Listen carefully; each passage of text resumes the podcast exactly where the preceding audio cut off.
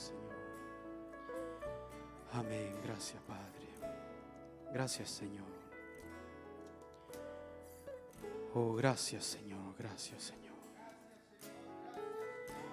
Amado Padre Celestial, te damos las gracias en esta mañana al ser encontrados en este servicio divino, en este servicio de transmisión, con un turno de oficios desde el tabernáculo y tu pueblo conectado desde sus hogares, Señor. De alguna manera estamos todos juntos, Señor, y unánime en cuanto a esto, a adorarte, a bendecirte en esta mañana y también necesitados de ti. Reconocemos, Señor, que somos gente humilde, Señor, llena de falla, con problemas, Señor. Muchos allá atrás fueron heri- heridos del diablo, Señor. Y muchos cargan, Señor, esas heridas hasta el día de hoy. Padre Celestial, pero tú rompes los ciclos, Señor. Oh Señor, tú rompes los ciclos, Padre. Tú nos has dicho a través de tu palabra, Señor, que no tenemos que cargar, Señor, el resultado, Señor, del pecado de nuestros padres, de nuestros abuelos. Y, y así hacia atrás, Señor. Oh Padre Celestial, hemos aceptado ese camino nuevo y vivo, Señor, por el cual somos libres, Señor, en esta mañana, para adorarte. Así que rechazamos a todo espíritu acusador en medio de tu pueblo, Señor. Que tu pueblo pueda ser libre en esta mañana para adorarte, Señor. Todo espíritu escéptico, todo espíritu incrédulo, Señor, en esta mañana, lo rechazamos en el nombre de Jesucristo. Y Padre Celestial, nosotros nos mantendremos creyendo en esta mañana. Toda palabra que salga en esta mañana, Señor, nos aferraremos a ella, Señor, con todo lo que está en nuestro corazón. Con todas nuestras fuerzas, con todo lo que está en nuestro ser, Padre. Porque eso ha sido lo que nos ha sostenido hasta este día.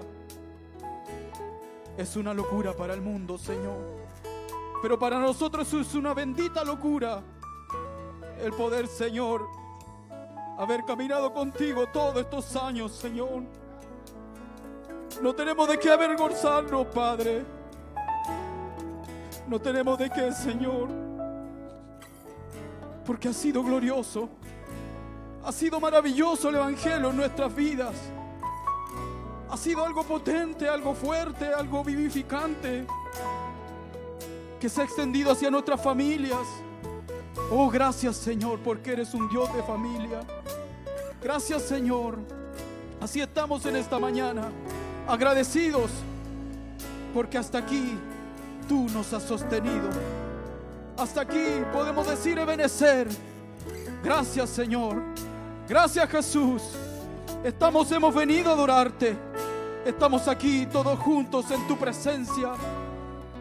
O para que tú nos digas, Señor para que tú nos hables en esta mañana, para que tú quites esas cosas que están sobrando en nuestras vidas, para que tú nos des, Señor, gracia, para que tú nos des de esa perfección tuya en esta mañana. Estamos aquí confesando, Señor, que no hay nada bueno que nosotros podamos producir si no fuera que tú lo produzcas en nuestras vidas, Señor. Estamos aquí dependiendo absolutamente de usted, Señor. Hemos venido a adorarte, a entregarte toda nuestra adoración, nuestro amor, nuestras alabanzas. Padre Celestial, abrimos este servicio para tu honor y tu gloria en el nombre de nuestro Señor Jesucristo. Amén y amén.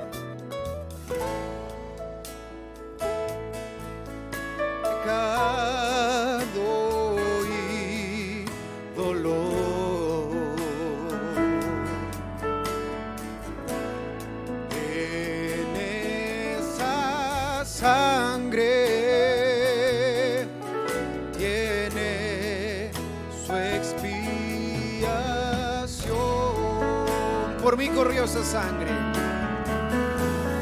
Por mí corrió. Pueden tomar su asiento. La sangre en la cruz. Sangre.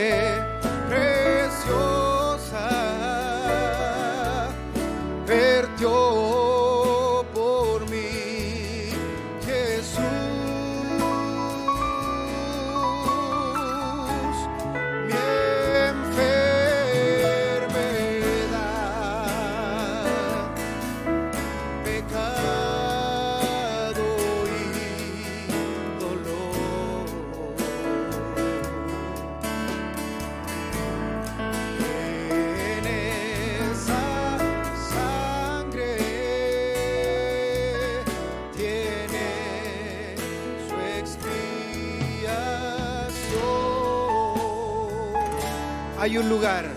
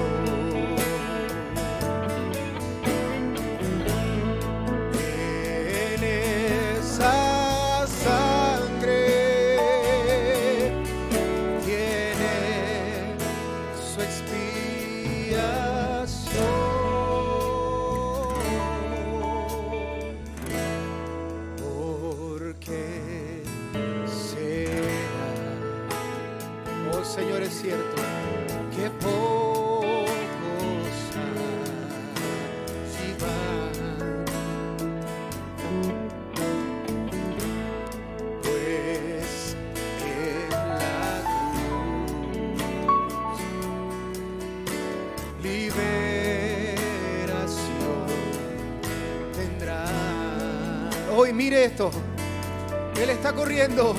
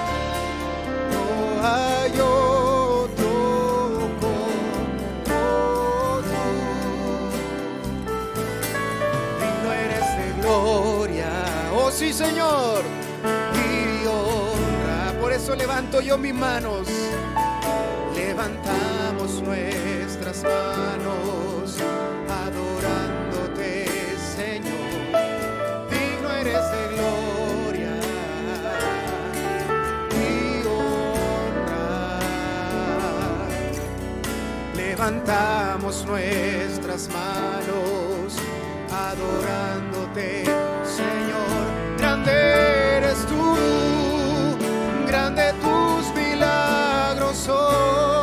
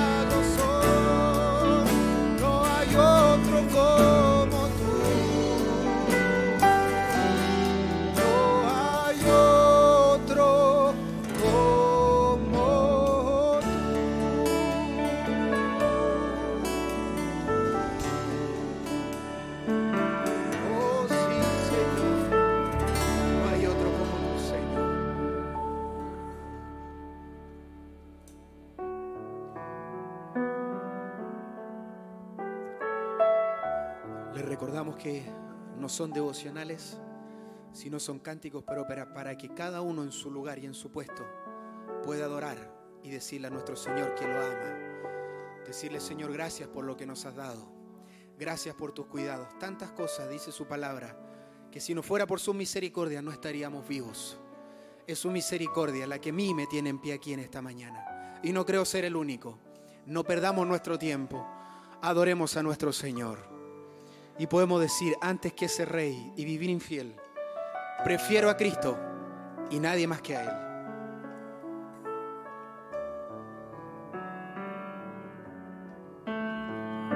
Mejor es mi Cristo que el mundo falaz. Prefiero ser suyo buscando su faz. Mejor es mi Cristo mejor es su paz. Prefiero a su lado gozar de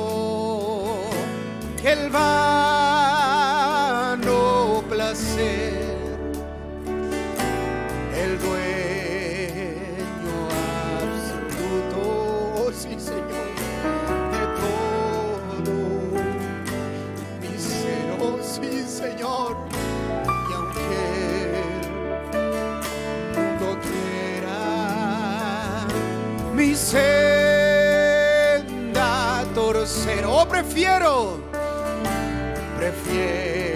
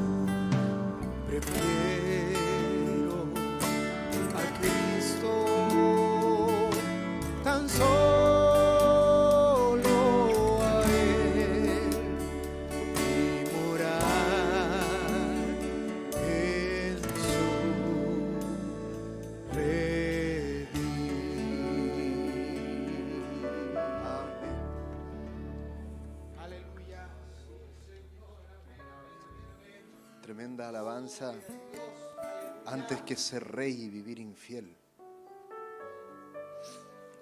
Esa debe ser nuestra oración quizás. Antes de aceptar todo lo que el mundo nos ofrece. Saber que por muy bonito que se vea, es una tentación hacerle infiel al Señor, a veces sin siquiera darnos cuenta. Hay que pedirle al Señor que nos ayude a serle fiel, como Él nos ha sido fiel. Si me acompañan en una oración.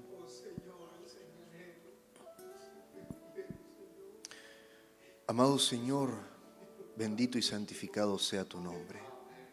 Padre nuestro que estás en el cielo, venimos a tu presencia, Señor, agradecidos, Señor confiado, Padre, confiando, Señor, en que tú estás con nosotros, en que tú nos has sido fiel, Señor, a pesar de nuestras infidelidades, Padre.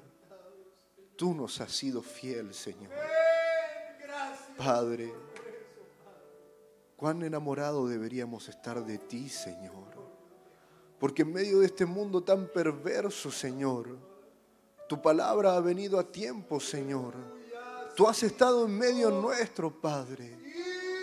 Te lo agradecemos, Señor.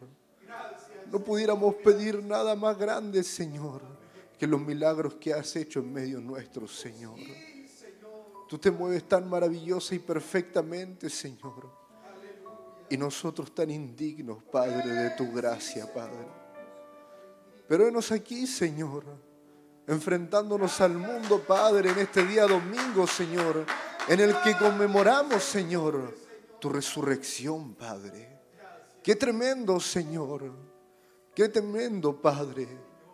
Es glorioso poder mirar la cruz, Señor, y recordarnos de aquel sacrificio, Señor.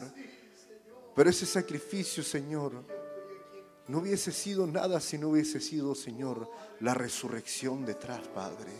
Cuando tú venciste al diablo, Señor, cuando el diablo creía que estaba cantando victoria, Padre, Cuando estaba ahí con sus demonios, Señor, regocijado, tengo al Hijo de Dios en mis manos.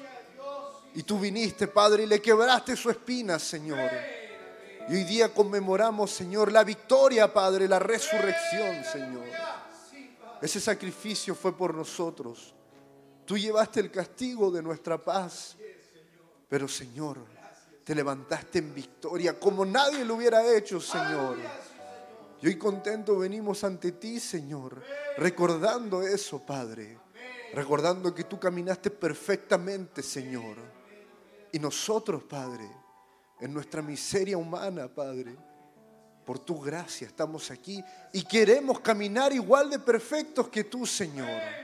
Ayúdanos, Señor, a poner oído y atención a la palabra, Padre. A lo que se va a decir de este púlpito, Señor. A lo que nuestro pastor nos trae para nosotros, Señor. Porque has demostrado una y otra vez por años, Señor, que ha sido lo correcto, que ha sido la verdad. Ayúdanos a decir amén, Señor Ayúdanos a que esa palabra, Señor, quede en nuestros corazón tan marcada, Padre, que salgamos viviendo una vida distinta, Señor, más cerca de ti. Padre, no seríamos quienes, Padre, Señor, para venir a pedir esto, si no fuera porque tú creaste un pasillo de misericordia, un lugar para llegar a ti, Señor, bañado con tu sangre, Padre. Perdónanos, Señor, en nuestra miseria, en nuestra, en nuestra humanidad, Señor en nuestro fracaso, en nuestra infidelidad, Señor. No podríamos estar aquí si no fuera por tu gracia, Señor. Por tu bendita misericordia, Señor. ¿Quién soy yo, Señor? No tengo nada que ofrecerte a ti, Señor. Como decían predicaciones atrás, Señor. Solo puedo mostrar la sangre, Señor. Oh, Padre, gracias por ello, Señor. Permítenos salir en este culto, no un paso, sino tremendamente más cerca de ti, Señor. Tanto, Padre, que como dice tu palabra, Señor, quizás el rapto, ese arrebatamiento, sea al terminar este servicio.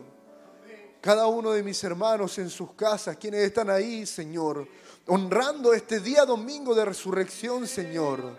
Que tengan, Señor, un bautismo de tu Espíritu Santo, que la persona misma del Espíritu Santo esté con ellos, Señor que podamos hacer llamativos, Señor, a esa piedra de corona, Señor. Oh Padre, te pedimos, Señor, todas estas cosas, Padre, en el bendito nombre del Señor Jesucristo. Amén. Gracias, Señor. Aleluya.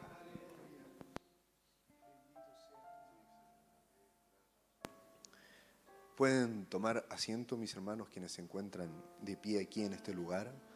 Un saludo fraternal a mis hermanos de Zoom, quienes están conectados. Siempre, cuando yo era niño, me gustaba pensar en que el día domingo era un día en el que había culto las 24 horas en distintos lugares del mundo. Que en distintos lugares del mundo y, con mi mente de niño recorría así como los países, a mí me gustaba mucho ver los mapas. Eh, y me imaginaba así, hay culto ahora, termina este culto y ya está empezando otro, hay alguien adorando al Señor en este día domingo de resurrección. Y, y pensaba, ¿cómo sería posible en algún momento ver en distintas casas cómo es que cada persona está teniendo su servicio? Y hoy día eso es medianamente posible. Es glorioso poder ver que alrededor de todo el mundo, en toda hora, el día domingo, hay un culto, hay alguien adorando al Señor, hay alguien orando, hay alguien clamando por su nombre. Hay ministros predicando su palabra. Y ellos no se pusieron en contacto y a veces están predicando lo mismo porque Dios le está hablando a su pueblo. Es extraordinario. Puede sonar algo muy simple, pero si lo meditas, la verdad es que es milagroso. Es algo tremendo. A veces es en esas pequeñas como simplicidades para el ojo humano, es donde Dios se está moviendo grandemente. Estamos, la verdad, muy contentos de, de poder ver estos grandes milagros de hoy en día. Estamos en verano y parecería ser como que estuviéramos en invierno Y uno dirá, qué extraño el mundo tan, tan revuelto que está, tan... En España tenemos noticias de que en lugares donde nunca había nevado ahora tienen una nevazón. Y el mundo, el clima está cambiando, todo está extraño, todo está cambiando.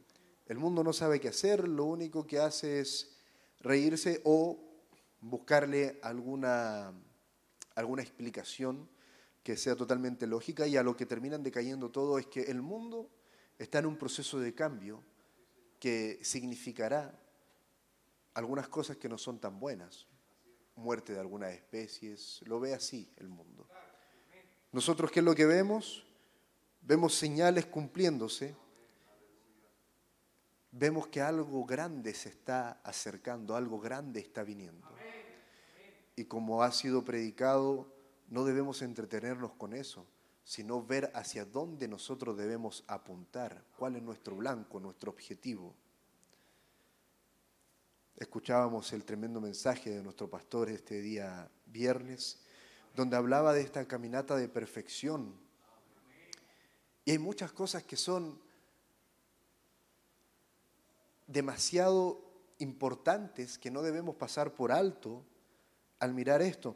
Me recordaba de, un profesor que decía que, que era indigno vulgarizarse, nos decía a nosotros, cuando debemos tanto a quienes nos precedieron, a nuestros padres, a nuestros abuelos, si nosotros estábamos ahí, muchas veces no era por nosotros mismos.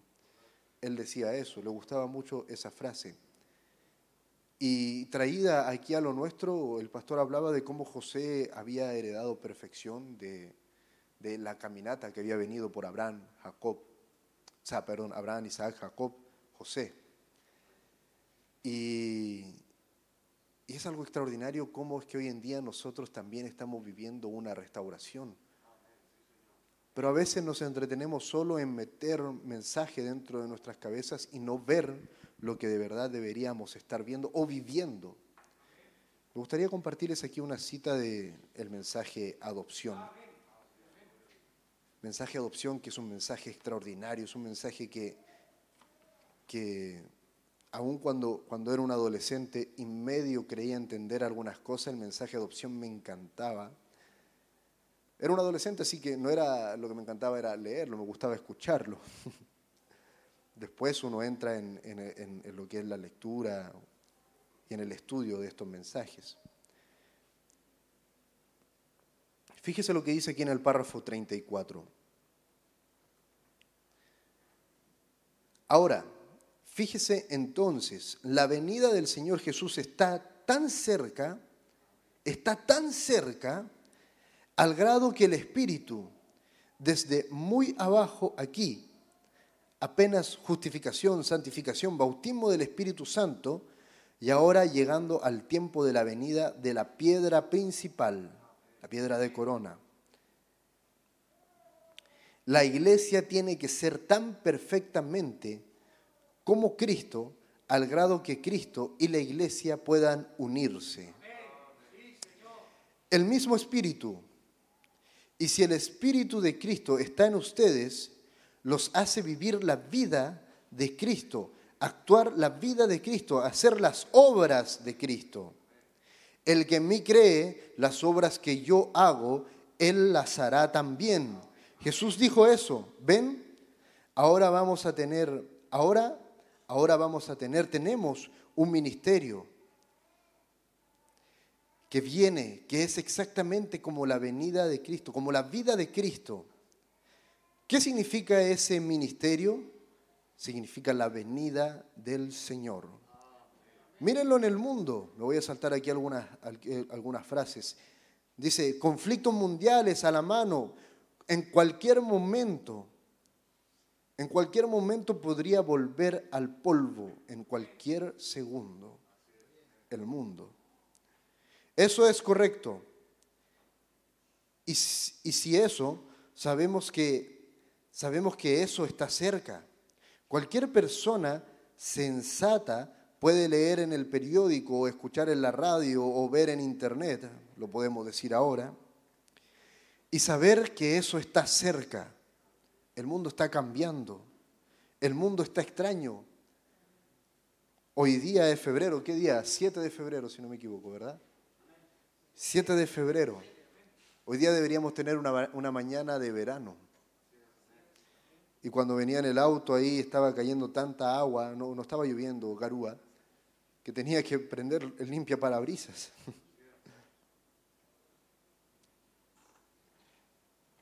Pues recuerden, Cristo viene por su iglesia antes que todo este acabose suceda.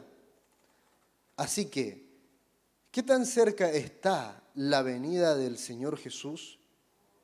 Quizás antes que termine esta reunión, esta noche, estamos en el tiempo del fin. Ciertamente es la verdad. Observen a la iglesia cómo ha venido, cómo se mueve. Solo tómenlo en su propia mente. Ustedes, historiadores que estudian la historia, miren a la iglesia luterana bajo justificación, viniendo tan, tan recientemente del catolicismo. Mírenla moverse. Luego miren a Wesley acercándose un poquito más en santificación, entrelazándose en las escrituras. Miren exactamente en medio de, miren, miren exactamente en medio, en medio el Wesley. Luego la siguiente cosa que entró fue la edad pentecostal. Y la edad pentecostal fue la restauración de los dones, los dones espirituales. Ahora miren la edad que viene ahora, llegando hasta la piedra principal. ¿Ven lo que quiero decir? ¿Ven lo que quiero decir? La venida del Señor, el darse a conocer. Dios y todas las creaciones están esperando para que la iglesia encuentre su lugar en Tremendo mensaje que está predicando nuestro hermano Branham. Él está hablando de, de, estas señales, de las cosas tremendas que están sucediendo. Y dice, hermanos, el rapto, la venida del Señor está tan cerca, tan cerca, él la siente así, el hermano Branham la sentía así, él la podía ver así, porque él estaba viviendo una caminata con Dios. Fue triste quizás para él en su angustia ver que la iglesia a quien él le estaba predicando no caminaba de la misma manera. Por eso es que es glorioso también ver, conocer el mensaje, ver que las visiones del hermano Branham, él puede ver después a los que estaban con él, lo ha predicado nuestro pastor. Es tremendo. Y ahí estábamos nosotros también con este mensaje, levantando nuestras manos.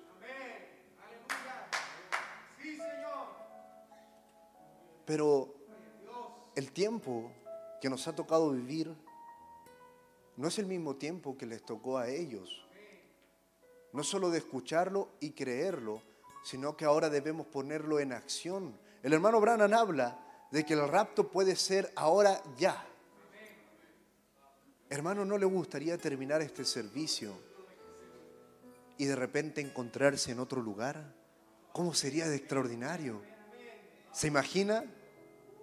Terminando el servicio, habiendo escuchado la palabra, habiendo dicho amén, habiendo reconocido todas estas cosas, habiendo reconocido las faltas propias, habiéndole pedido al Señor que haga un cambio total y eterno en nuestros corazones, cerrar los ojos, levantar las manos y de repente encontrarse en otro lugar Qué extraordinario sería. Debemos lograrlo. La venida del Señor está cerca. Y no la tenga por tardanza. No deja que el diablo meta eso en su corazón o en su mente. Porque si eso le gana en su mente, luego comenzará a dudar.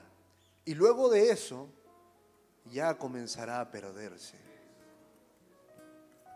Eso es un hecho, es una realidad. Si usted a modo de juego dice, uh, he escuchado tanto eso, o se ríe o, hace cualquier cosa, créanme que está perdiendo una batalla muy importante en su mente. Ténganlo en consideración. Medítelo mientras nos preparamos para oír la palabra del Señor, mientras damos la bienvenida a nuestro pastor. el rapto está muy cerca. No lo tenga por tardanza y recuerde que lo que nos ha sido encomendado es vivir la vida que Cristo vivió.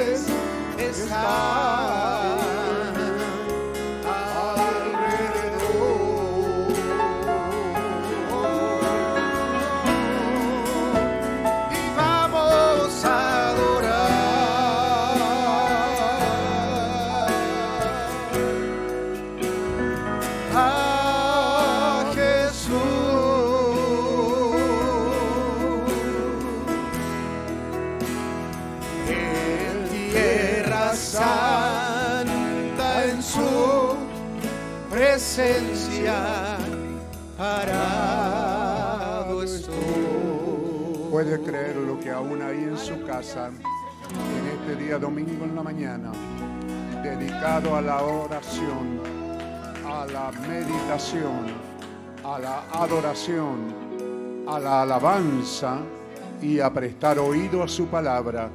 Aún allí también Él prometió estar. Él dijo que acampa a nuestro alrededor y nos defiende. Así que creemos de que Él está siempre presente. Es su promesa fiel y verdadera. La última promesa dada allí en el libro del Evangelio, según San Mateo, he aquí estoy con vosotros todos los días hasta el fin del mundo.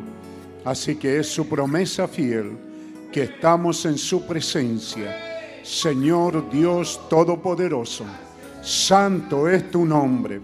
Te bendecimos te adoraremos desde lo profundo de nuestros corazones, de nuestras almas y con todo nuestro ser, con todo lo que somos, con toda la fuerza en esta mañana, allí con nuestras familias, en nuestros hogares. Señor, en cada altar familiar te adoramos, te bendecimos, te damos honor, te damos gloria, te damos adoración, te damos alabanza y proclamamos que tú eres santo Santo, santo eres Señor Dios Todopoderoso. Bendito, bendito, bendito es tu nombre. Bendito es el nombre del Señor Jesucristo, nombre que nos ha sido dado, nombre que es por sobre todo nombre. Gracias te damos, Señor. Recibe honor, recibe adoración, recibe alabanza, los testimonios, esos testimonios de gratitud que son puestos sobre tu altar. Bendito Dios Todopoderoso, recibe, Señor, sobre tu altar lo que tu pueblo te ofrece en esta mañana. Concluimos diciendo que no hay nada bueno, nada de lo que podamos hacer es suficientemente bueno, excepto que en nuestras manos y aplicado sobre nuestros corazones está esa bendita sangre que Jesucristo derramó. Y no es una química de la sangre, Quizás no hay nada de esa química allí en Palestina. Quizás toda esa química desapareció, pero la vida que estaba en la sangre, el bendito Espíritu Santo, es el que está en nuestros corazones, porque es tu promesa fiel. Gracias te damos, Señor. Bendito es tu nombre, Señor Dios Todopoderoso recibe desde cada altar, de cada hogar, de cada familia, aún aquellos que están lejos, Señor, aquellos que quizás han salido de vacaciones y pueden sintonizar, seguramente lo están haciendo, porque no puede ser que un cristiano esté lejos y desconectado. Necesitamos vernos, necesitamos saber el uno del otro y cuando conectamos y abrimos esta pantalla de computación o de televisión, lo que quiera llamarse, y podemos vernos a través de ella, podemos vernos de que no soy yo el único solo, sino que hay otros más conectados, aparte de eso, los que no están en Zoom, que están en YouTube, que están en cada una de esos canales de televisión o más bien de la internet. Padre Celestial, recibe nuestra adoración desde lo más profundo de nuestros corazones, de nuestras vidas, de nuestros hogares, de nuestras familias. Gracias te damos, Padre. Ahora bendícenos en la lectura de tu palabra y en la predicación de ella misma, que nos acercamos a ti en el bendito nombre del Señor Jesucristo. Amén. Amén. Gloria a Dios. Génesis 43 y 45 estaremos leyendo. En Génesis 43, versículo 16 y Génesis 45, versículo 1 adelante también. Les saludo en el nombre del Señor Jesucristo a la guardia aquí en Tabernáculo Adoración. Saludo a todos los que estamos aquí para hacer llegar esta transmisión y bendito Dios que así el predicador no se siente solo. Yo bendigo a Dios que cuando comenzamos este ministerio, allá en el año, allá por el año, wow, ¿ah? de 1974, 75, eh, rápidamente lo hicimos a través de de la radio y sí era un problema, hermano, sentarse en una oficina.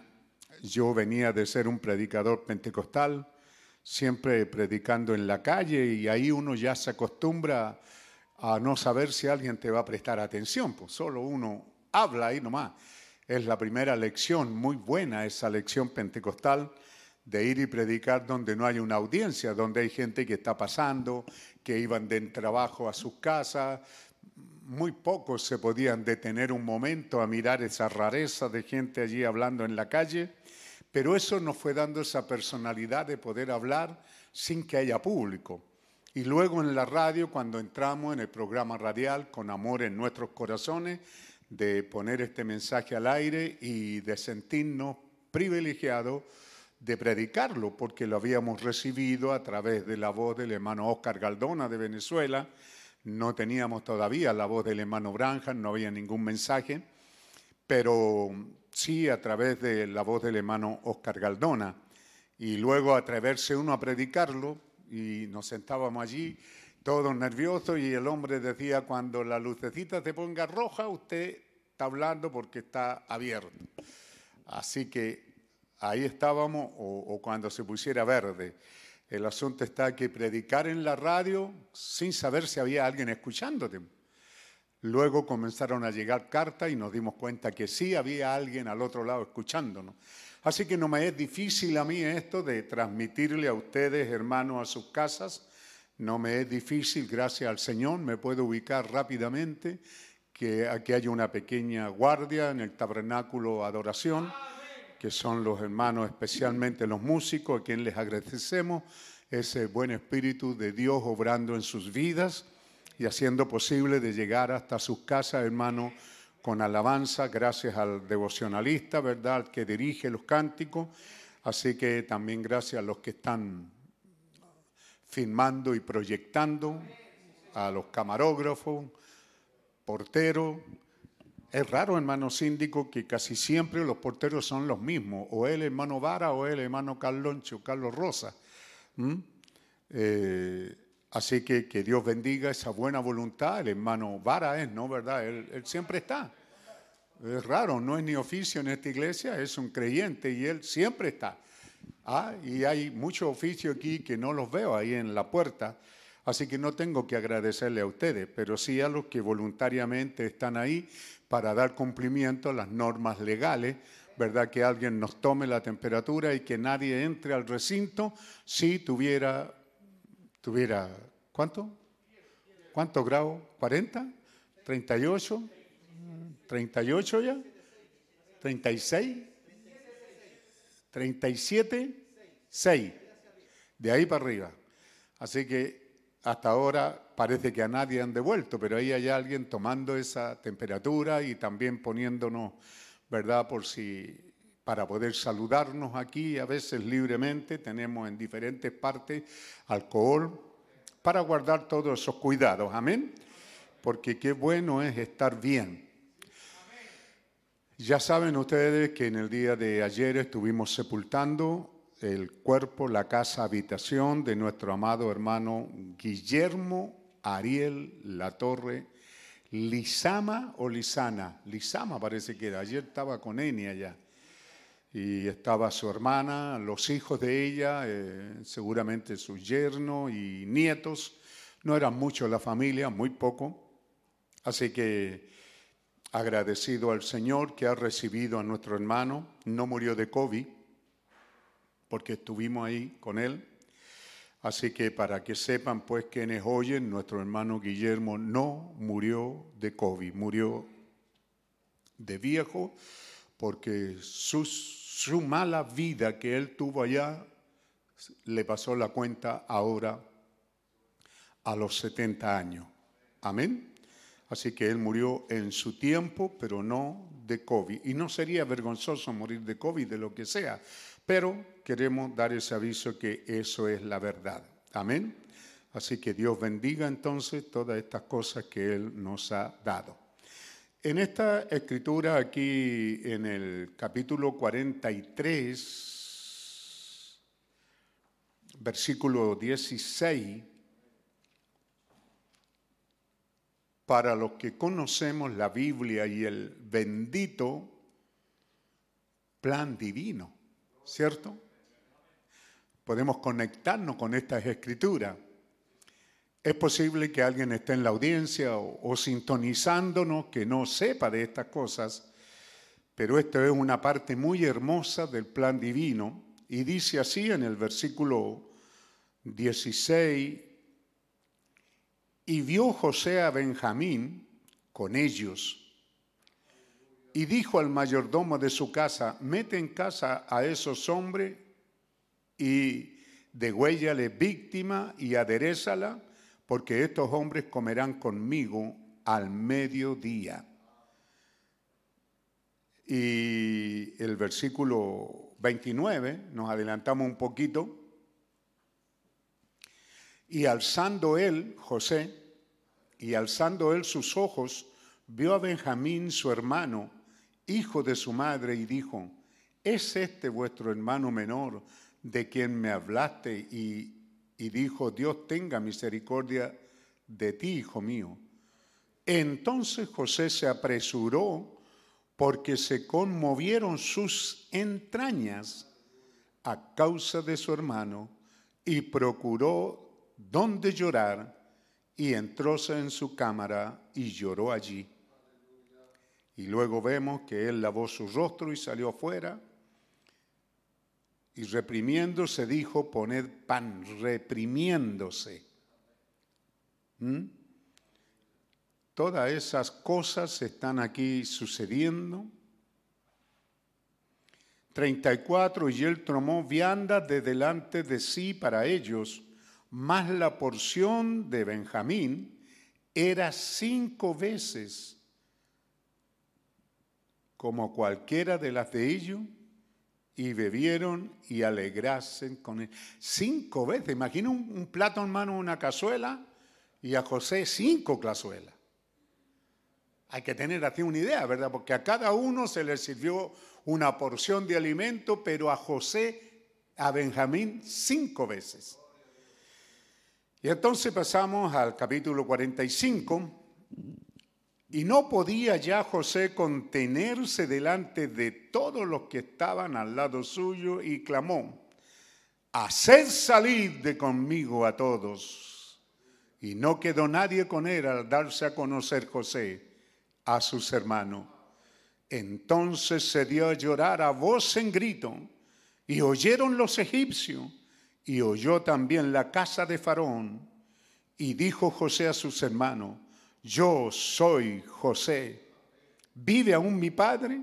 Y sus hermanos no pudieron responderle porque estaban turbados delante de él. Entonces dijo José a sus hermanos, llegaos ahora a mí. Y ellos se allegaron. Y él dijo, yo soy José vuestro hermano, el que vendisteis para Egipto. Ahora pues no os entristezcáis ni os pese de haberme vendido acá, que para preservación de vida me envió Dios delante de vosotros, que ya ha habido dos años de hambre en medio de la tierra y aún quedan cinco años en que ni habrá arada ni ciega. Y Dios me envió delante de vosotros para que vosotros quedaseis en la tierra y para daros vida por medio de grande salvamento. Así pues, no me enviaste vosotros acá, sino Dios, que me ha puesto por padre de Faraón y por señor de toda la casa y por gobernador de toda la tierra de Egipto. Dios bendiga esta lectura de su palabra. Tomen asiento, hermano. Es un hermoso cuadro, cierto para nosotros que creyentes aquí y en sus casas, que Dios nos ha permitido conocer esta tremenda verdad escondida, ¿cierto? Estos tesoros de Dios escondidos en su palabra. Y por eso hacemos alarde de que hemos recibido un mensaje, un mensajero y un profeta en la persona de William Branham, a quien Dios usó para atraer estas cosas escondidas y mostrárnoslas a nosotros, porque Él tenía un propósito en hacerlo. Amén.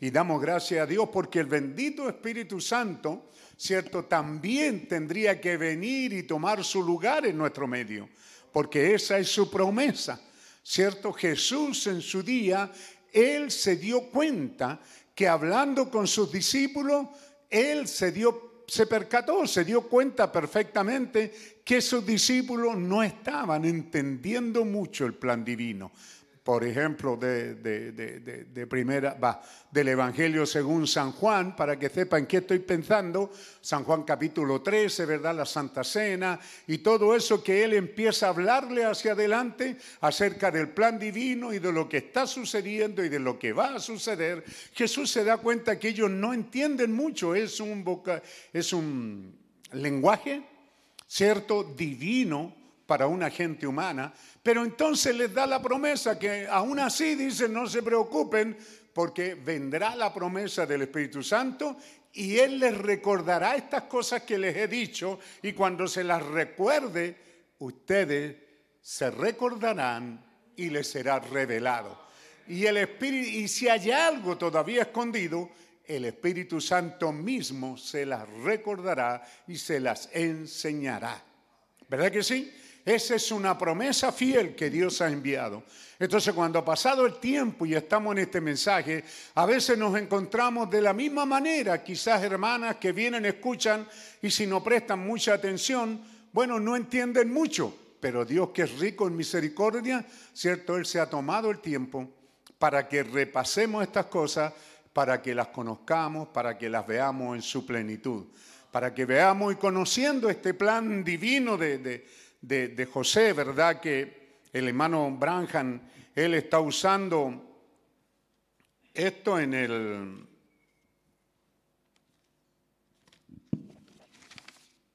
La obra maestra, yo lo encontré ahí en la caja. ¿Mm?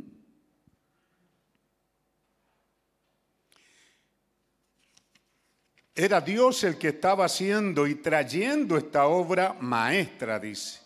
Amén. Finalmente vino sobre la tierra una perfección, lo cual fue un hombre.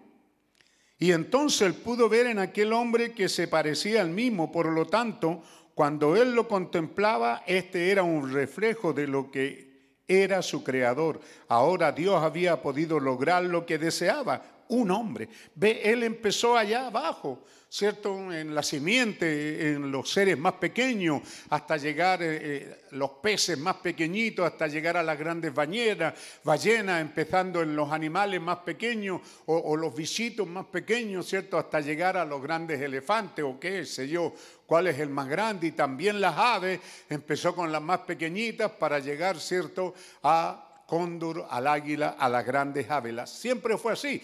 Pero todo eso no lo reflejó a Dios. Lo que lo reflejó a Dios cuando Él hizo a alguien, hagamos al hombre a nuestra imagen y a nuestra semejanza. Solo allí Dios estaba teniendo, ¿cierto?, el fin de su obra maestra allá en el libro de Génesis. Pero luego vemos que esta obra maestra fue arruinada, fue arruinada cayó y él necesitaba, el gran escultor necesitaba, ¿cierto?, restaurar esta obra o presentarnos esta obra maestra. Entonces Dios comenzó con un hombre llamado Abraham y le dio un pacto incondicional. Grábese esas cosas cuando estamos en esta caminata de José. Le dio a Abraham un pacto incondicional. Porque, ¿Por qué? Porque a Adán le dio un pacto condicional. ¿Cierto? Le dijo, si tú vives aquí correctamente y no comes de ese árbol, era una condición. Ciertamente vivirás, pero si comes de ese árbol, morirás el día que de él. Entonces el pacto es condicional. Pero con Abraham Dios ya no le puso condición, ¿cierto? Dios ya le probó al hombre para que el hombre, ¿cierto?, se probara a sí mismo que no puede servir a Dios bajo condición. ¿Lo está entendiendo? Para este día, para que usted no acepte los cuernos del diablo cuando le coloca los cuernos y le dice tú no puedes vivir. Dios nos dio un pacto también a nosotros incondicional. Amén. Qué bueno es eso, ¿verdad? Entonces, Abraham siendo el gran patriarca y de él vinieron los otros patriarcas, ¿correcto? Amén. Ahora bien, aquí es donde esto comienza, dice. Ahora, Abraham fue el fundamento de fe. Digamos que Dios para hacer un edificio necesitaba cuatro fundamentos, cuatro esquinas. Y el fundamento de fe fue Abraham. En la otra esquina tenemos el fundamento amor en Isaac. Y en la otra esquina tenemos gracia en Jacob. Cualquiera sabe eso. Jacob fue un engañador, fue un bueno para nada, pero la gracia de Dios lo cubrió. Entonces aparece José que fue perfección. ¿Ve?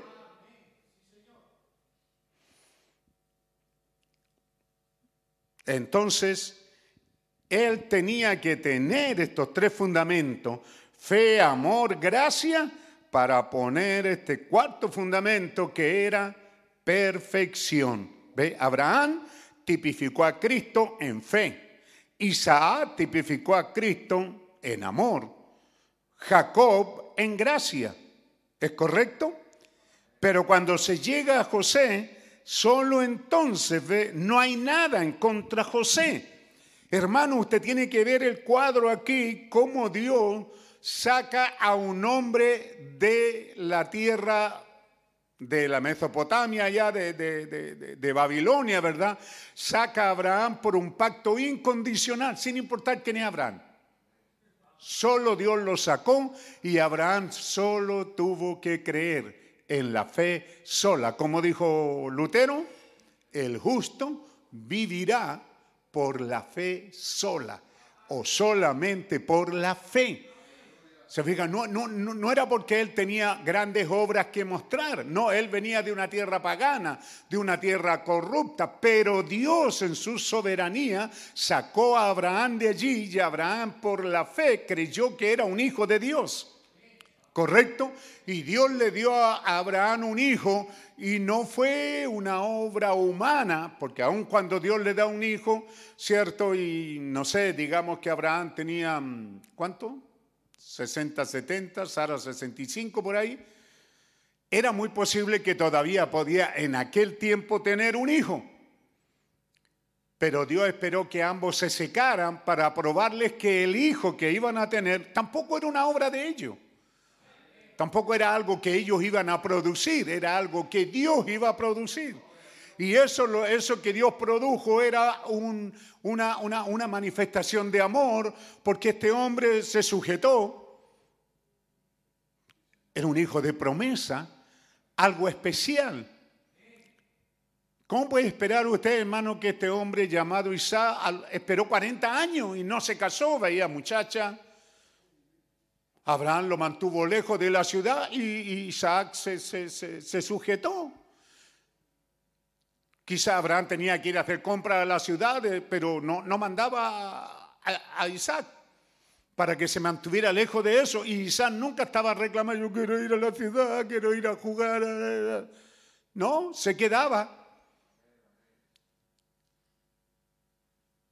Tampoco fue su naturaleza o su gusto o sus ojos lo que le dijeron, como en el caso de del hijo de Isaac, que es Esaú. Ahí nos confundimos un poco. Ese sí tenía ojitos, ¿verdad? Muchacha bonita que tenía, se la llevaba para la casa. Pero Isaac no. Isaac no estaba eso en su mente. Él estaba esperando hasta que fue su padre el que decidió buscarle una novia. Y una vez que estuvieron Abraham, Isaac, y se sujetó. Mi padre tuvo que esperar, por decir así, 100 años o 40 años para tener un hijo. Y él esperó, pero ya ha pasado 20 años de casado, ¿verdad? Entonces él dijo, bueno, de todas maneras voy a orar. Y oró porque su esposa era estéril, no tenían hijos. Y él oró y aparecen hijos. Aparecen un par de mellizos.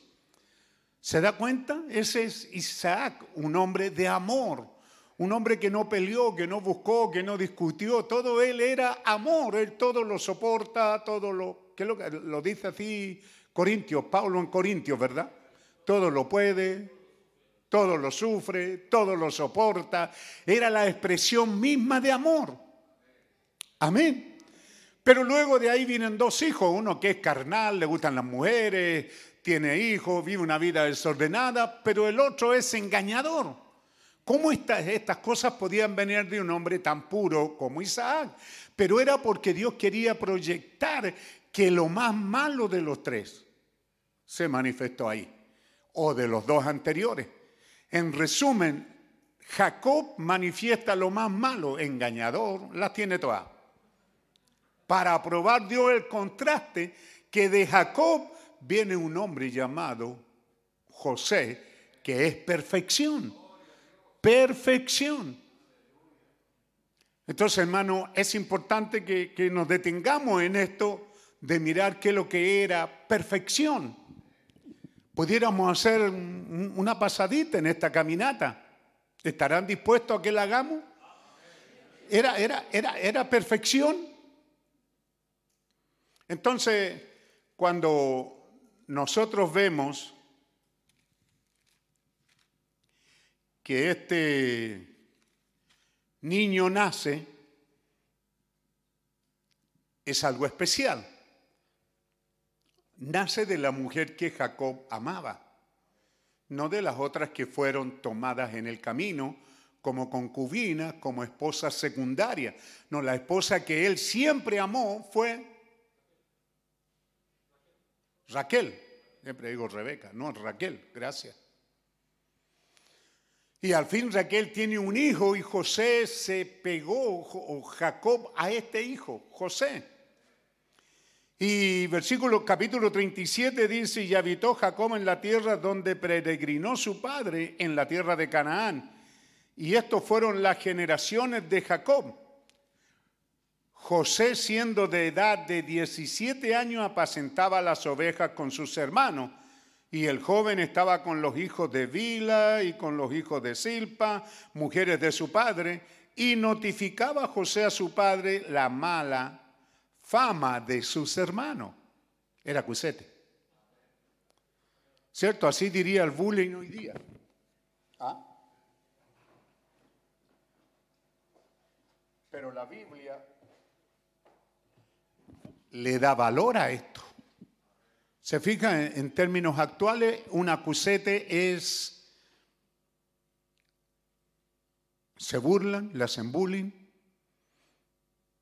Y no hay muchos José, se fijan. Ah, en nuestra adolescencia o adolescente, ahí los profesores pueden tomar nota.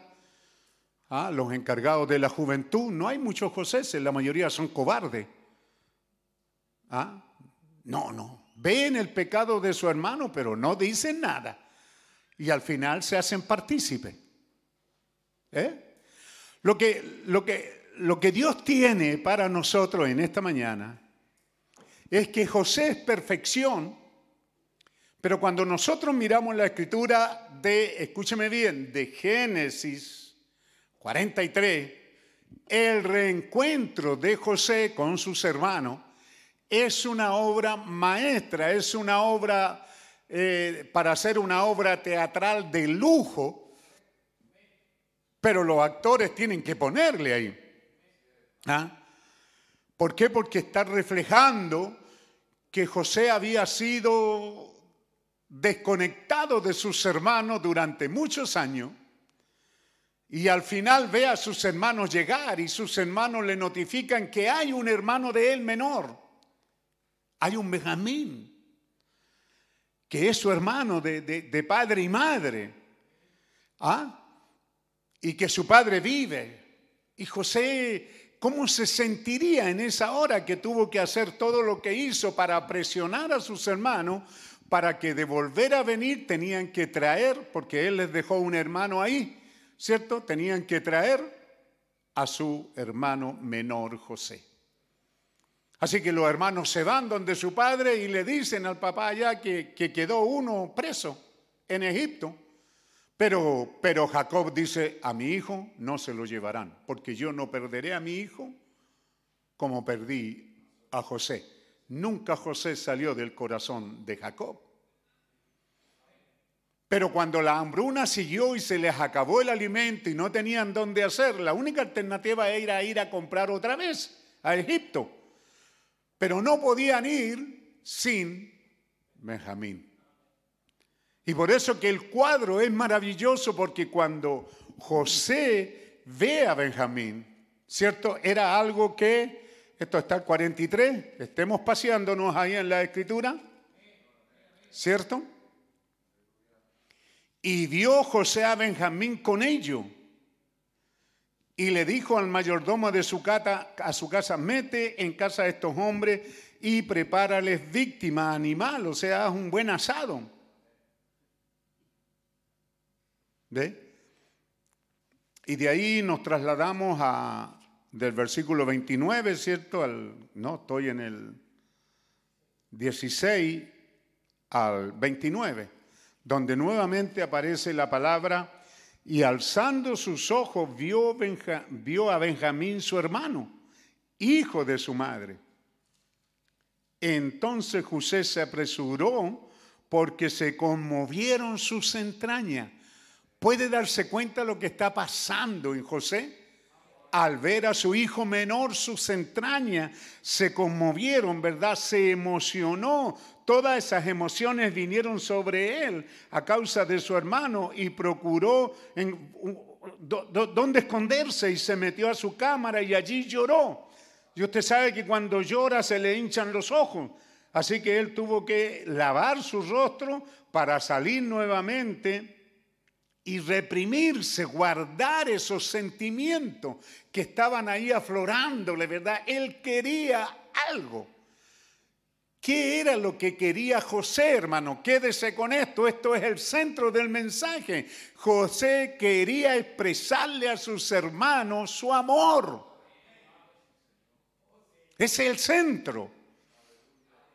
¿Ah? Ese, era lo que José quería, quería, quería decirle yo soy, pero, pero él estaba ahí aguantándose, ¿verdad? Y lo sentó a la mesa y los vio allí que cada uno tenía su alimento y José se sentó en algún lugar y vio porque lo, porque lo sentó por orden de nacimiento. A estos extraños, ¿verdad? Le dijo, le pasó un papelito al mayordomo y le dijo, así siéntalo, ¿cierto? Rubén, eh, Simeón y así. ¿Ah? Cada uno de ellos siéntalos en orden de nacimiento, por como corresponde a la tribu. Y allí en el último lugar estaba una, una, una, una, un lugar que tenía cinco porciones, hermano. Si el postre era un racimo de uva, ahí habían cinco, no sé, cinco tortas, lo que fuera. Así que era notorio. Entonces cuando, cuando ellos entran ahí al comedor, cuando el mayordomo trae a los hermanos de José y les dicen tomen asiento y ellos van tomando asiento y se dan cuenta que están en orden, quizás nunca, escuche bien, Nunca ellos se habían sentado así en algún lugar, quizá fuera de la casa. Un lugar en orden por nacimiento. Qué importante que las cosas en su lugar. Cuando ellos vieron el orden ya se conmovieron porque dijeron, ¿cómo este hombre sabe? Claro, es el gobernador de Egipto. Quizás mandó espía, mandó a preguntar, quizás qué es lo que hizo para saber acerca de nosotros. Indagó porque ¿cómo están ahí sentadas las mesas? Las bancas en la mesa y las porciones por orden. Y José estaba viendo ese cuadro, estaba mirando ese hermoso y él tomó las viandas de delante de sí para ello, más la porción de Benjamín era cinco veces como la de cualquiera de ellos y bebieron y se alegraron. Hay un paréntesis, el capítulo 44, porque estamos en el 43 al final. Sin embargo, hay un paréntesis hay de ciertos órdenes que hay en, las cosas, pero lo que continúe, no podía ya José contenerse delante de todos los que estaban al lado suyo y clamó. ¿Cómo pude haberlo hecho, hermano? ¡Salid! Y no quedó nadie con él al darse a conocer José a sus hermanos. ¿Cómo correrían nuestros egipcios, verdad?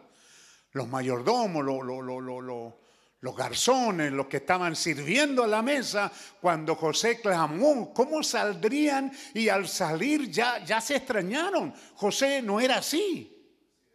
Nunca lo habían visto actuar así. Yo quiero que entiendan que estamos hablando de este cuarto paso que es perfección y que es tipo de la novia de Jesucristo que se va en el rapto. Quiero que entienda cómo aquí hay una expresión profunda. No hay algo fingido en José. No está diciendo salgan y bueno, hermanos, yo soy, pues ustedes saben. ¿ah? ¿Han pagado por todo lo que hicieron? ¿Se han dado cuenta que se equivocaron? Yo era el hombre de Dios y ustedes me den... No, nada de eso. José no tenía. ¿Por qué? Porque José era hijo de gracia, era hijo de amor, era hijo de perfección. Significa que estos atributos predominaban en él. Por eso que decimos que para entenderlo, ¿verdad? El hermano Branham le dice al hermano Libel, ve usted allá, David va y, pasa esto y esto. Cuando va huyendo, cuando su propio hijo le toma su reino y, hace un, coloca una carpa en el, arriba en el, ¿cierto? Lo que es techo allá, pero acá el terrado se llama el, el balcón arriba a la vista de todo el público y este hombre entra no a las esposas de David, a las mujeres, a las concubinas, para así proclamarse rey de Israel y David va huyendo y allí sale un enemigo que empieza a tirarle tierra y a tirarle piedra y a agarrarlo a peñascato y a escupirlo a David. Y el general de David que va a su lado le dice, ¿puede la cabeza de ese perro estar ahí? Permítame, mi señor, cortarle la cabeza a este perro. Pero David iba huyendo y le dijo, déjalo. Dios le ha permitido hacer esto. Estaba tipificando a Cristo cuando iba subiendo allá en Jerusalén, Jerusalén. ¿Cuántas veces quise juntarte como la gallina sus pollos? Espero estar hablando a creyentes que saben de qué estoy hablando y que no tengo que dar muchas vueltas al asunto. Amén. Y entonces el hermano Oliver le dice al hermano Brancan, él sí tuvo gracia para eso. Ve, gracia. Hermano Brancan, ¿cómo tú soportas todo esto? Ahí está la respuesta. Hay gracia en mi corazón. Yo, yo, yo soy fruto de algo. ¿Cómo puedo renunciar a lo que está en mí? Yo soy hijo de gracia, yo, soy hijo de amor, yo, soy hijo de fe. ¿Cómo puedo manifestar algo distinto a eso? Eso es lo que José está manifestando. En él no hay venganza, en él hay tal amor que lo contriñe, contriñe sus entrañas, sus tripas, su corazón. Usted sabe eso, esas cosas que pasa por dentro, por su mente, eh, su piel de gallina, quizá él está allí tan conmovido porque allí están sus hermanos y detrás de sus hermanos está la noticia de que su padre está bien.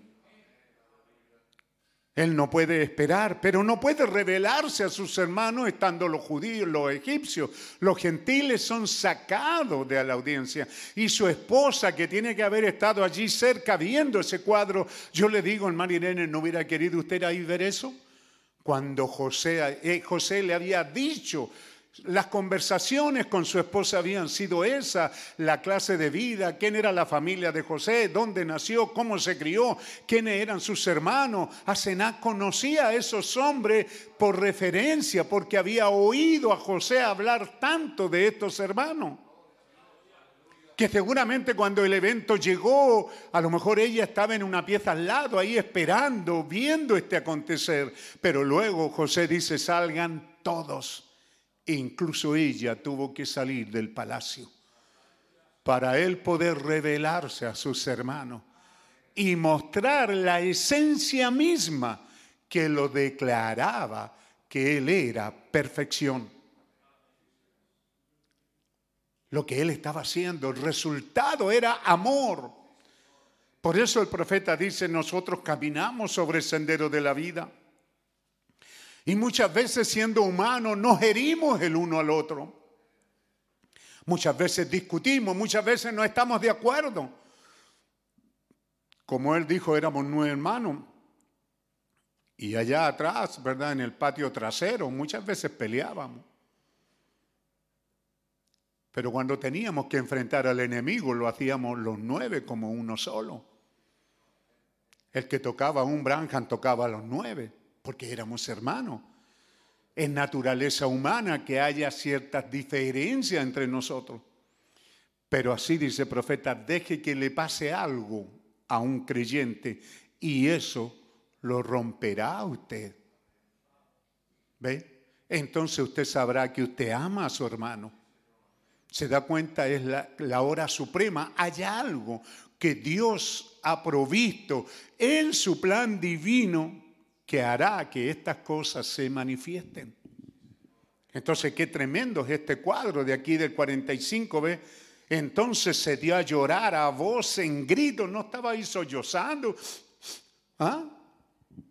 Una, una, una, una, unos sollozos medio así hipócrita. ¿Eh? Hermano Branham dice, ustedes lo saben. Se levantó esa mañana y él va caminando a cierto lugar y va con su esposa del brazo. Y en eso pasa por la, por, la calle, por la otra vereda, pasa una hermana y le dice, Dios le bendiga, hermana Branham. Saluda hermana Meda. Y el hermano Branham se queda, ¿cómo? La hermana saludó a mi esposa y mi esposa no le contestó, le dijo, querida, esa es una hermana. Y te saludó. Sí, le dijo ella. ¿Y tú no le contestaste? Sí, le dijo ella. Le contesté. Pero si yo estoy aquí a tu lado, no escuché que le, le, contestaste. ¿Cómo te va a escuchar ella al frente? Es que le sonreí. ¿Qué? Una sonrisa hipócrita va a reemplazar a un verdadero Dios te bendiga, hermano. ¿Eh?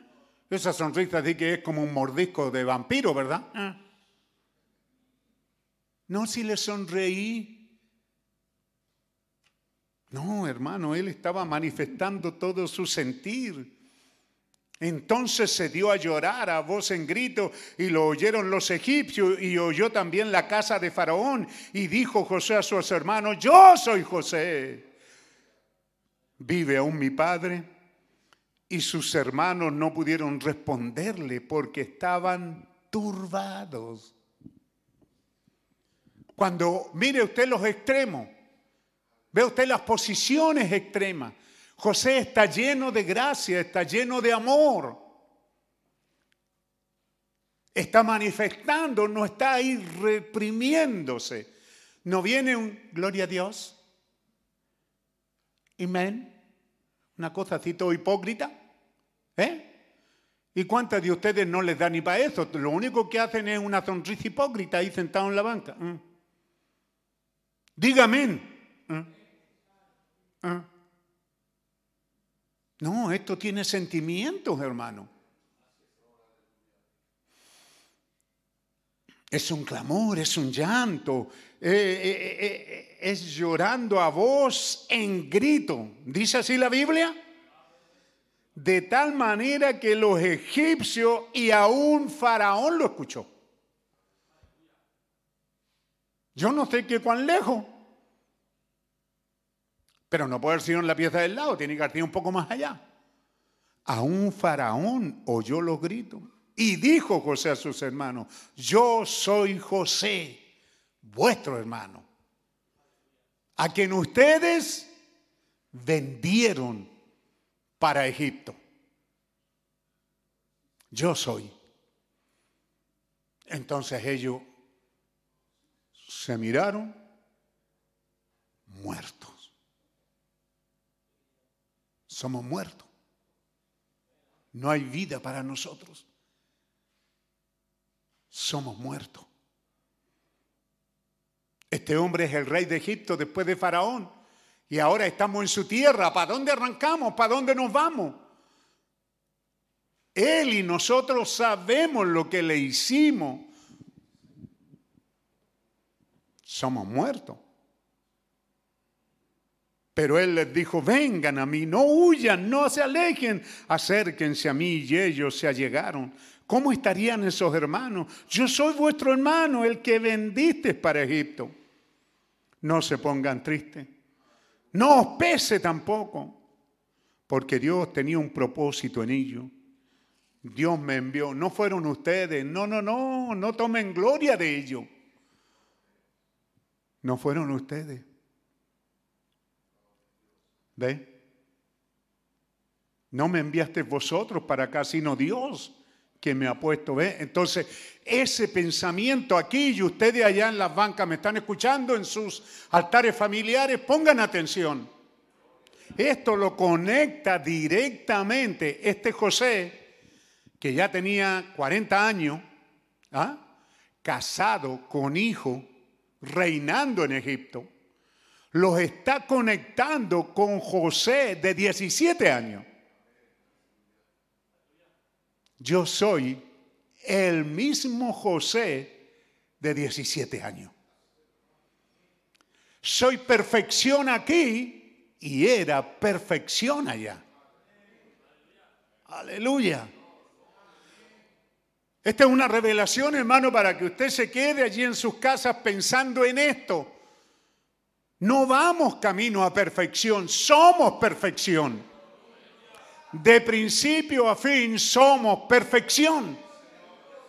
A veces hay ciertas predicaciones que nos quieren llevar a justificación, santificación y bautismo. No, Señor, nosotros, esa es la obra perfecta, hizo esa caminata.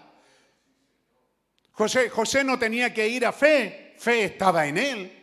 No tenía que ir a amor, amor estaba en él. No tenía que ir a gracia, eso estaba. Era una obra consumada. Fe era una obra consumada de Dios. No le estaba Dios requiriendo a José fe, esto estaba en él.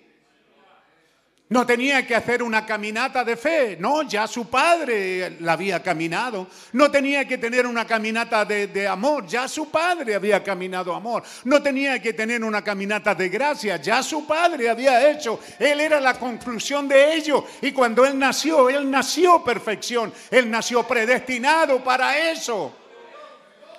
Y no este cuadro que usted tiene aquí. Aquí usted tiene un cuadro conmovedor, un cuadro que pudiéramos seguir el próxima semana, si Dios quisiera, indagando en este tremendo cuadro.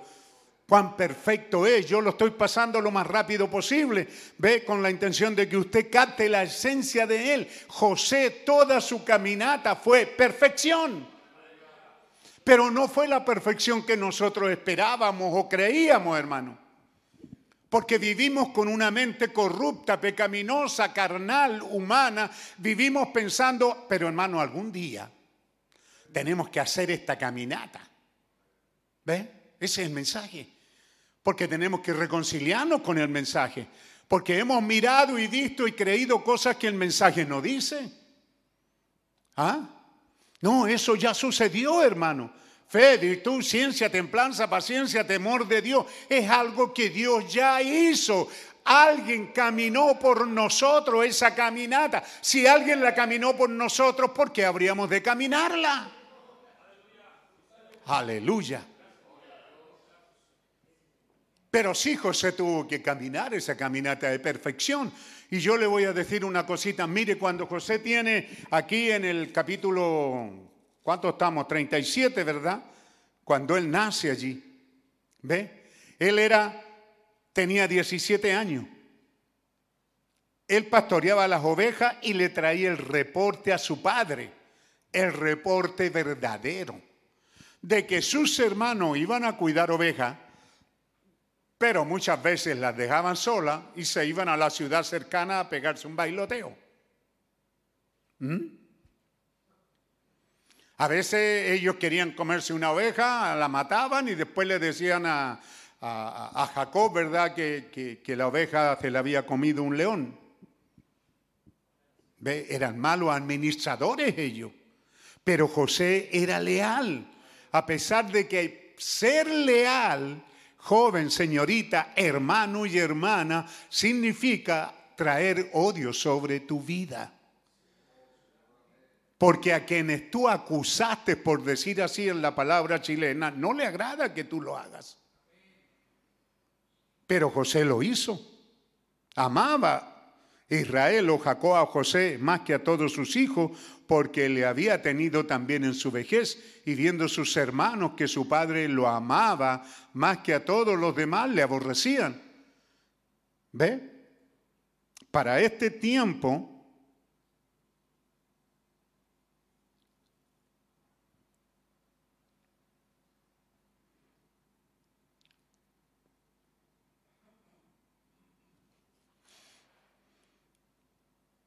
y le hizo una ropa de diversos colores.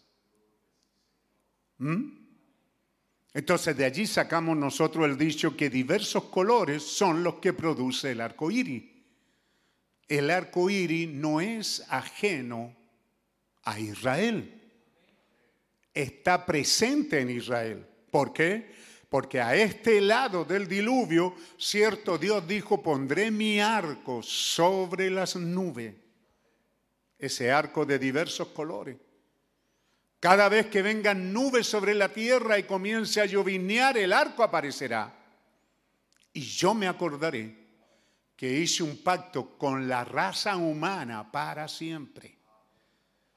No importa dónde está la raza humana, si hay lluvia, habrá arco iris. ¿Qué le dice eso, hermano? Que han pasado miles de años y el arco siempre aparece. No es que Dios se ha olvidado de nosotros, hablando de la raza caída, de que Dios no destruirá esta raza humana por agua otra vez. Entonces está hablando de que los compromisos de Dios con el hombre son eternos. Hablando de su amor eterno.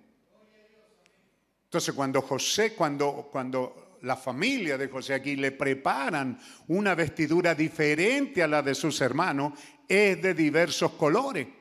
¿Ve? Entonces más le aborrecían, pero al ponerse la túnica de siete colores, entonces José se le despiertan en él los dones, lo que él tiene. Y ahora él tiene un sueño acerca de su futuro. ¿Es correcto? Donde cada uno de sus hermanos tiene un manojo de trigo y esas gavillas se inclinan, la de él permanece así parada y erecta y las demás caen de rodillas frente a la de él. ¿Era José perfección? Sí, Señor, era José perfección. Era un niño,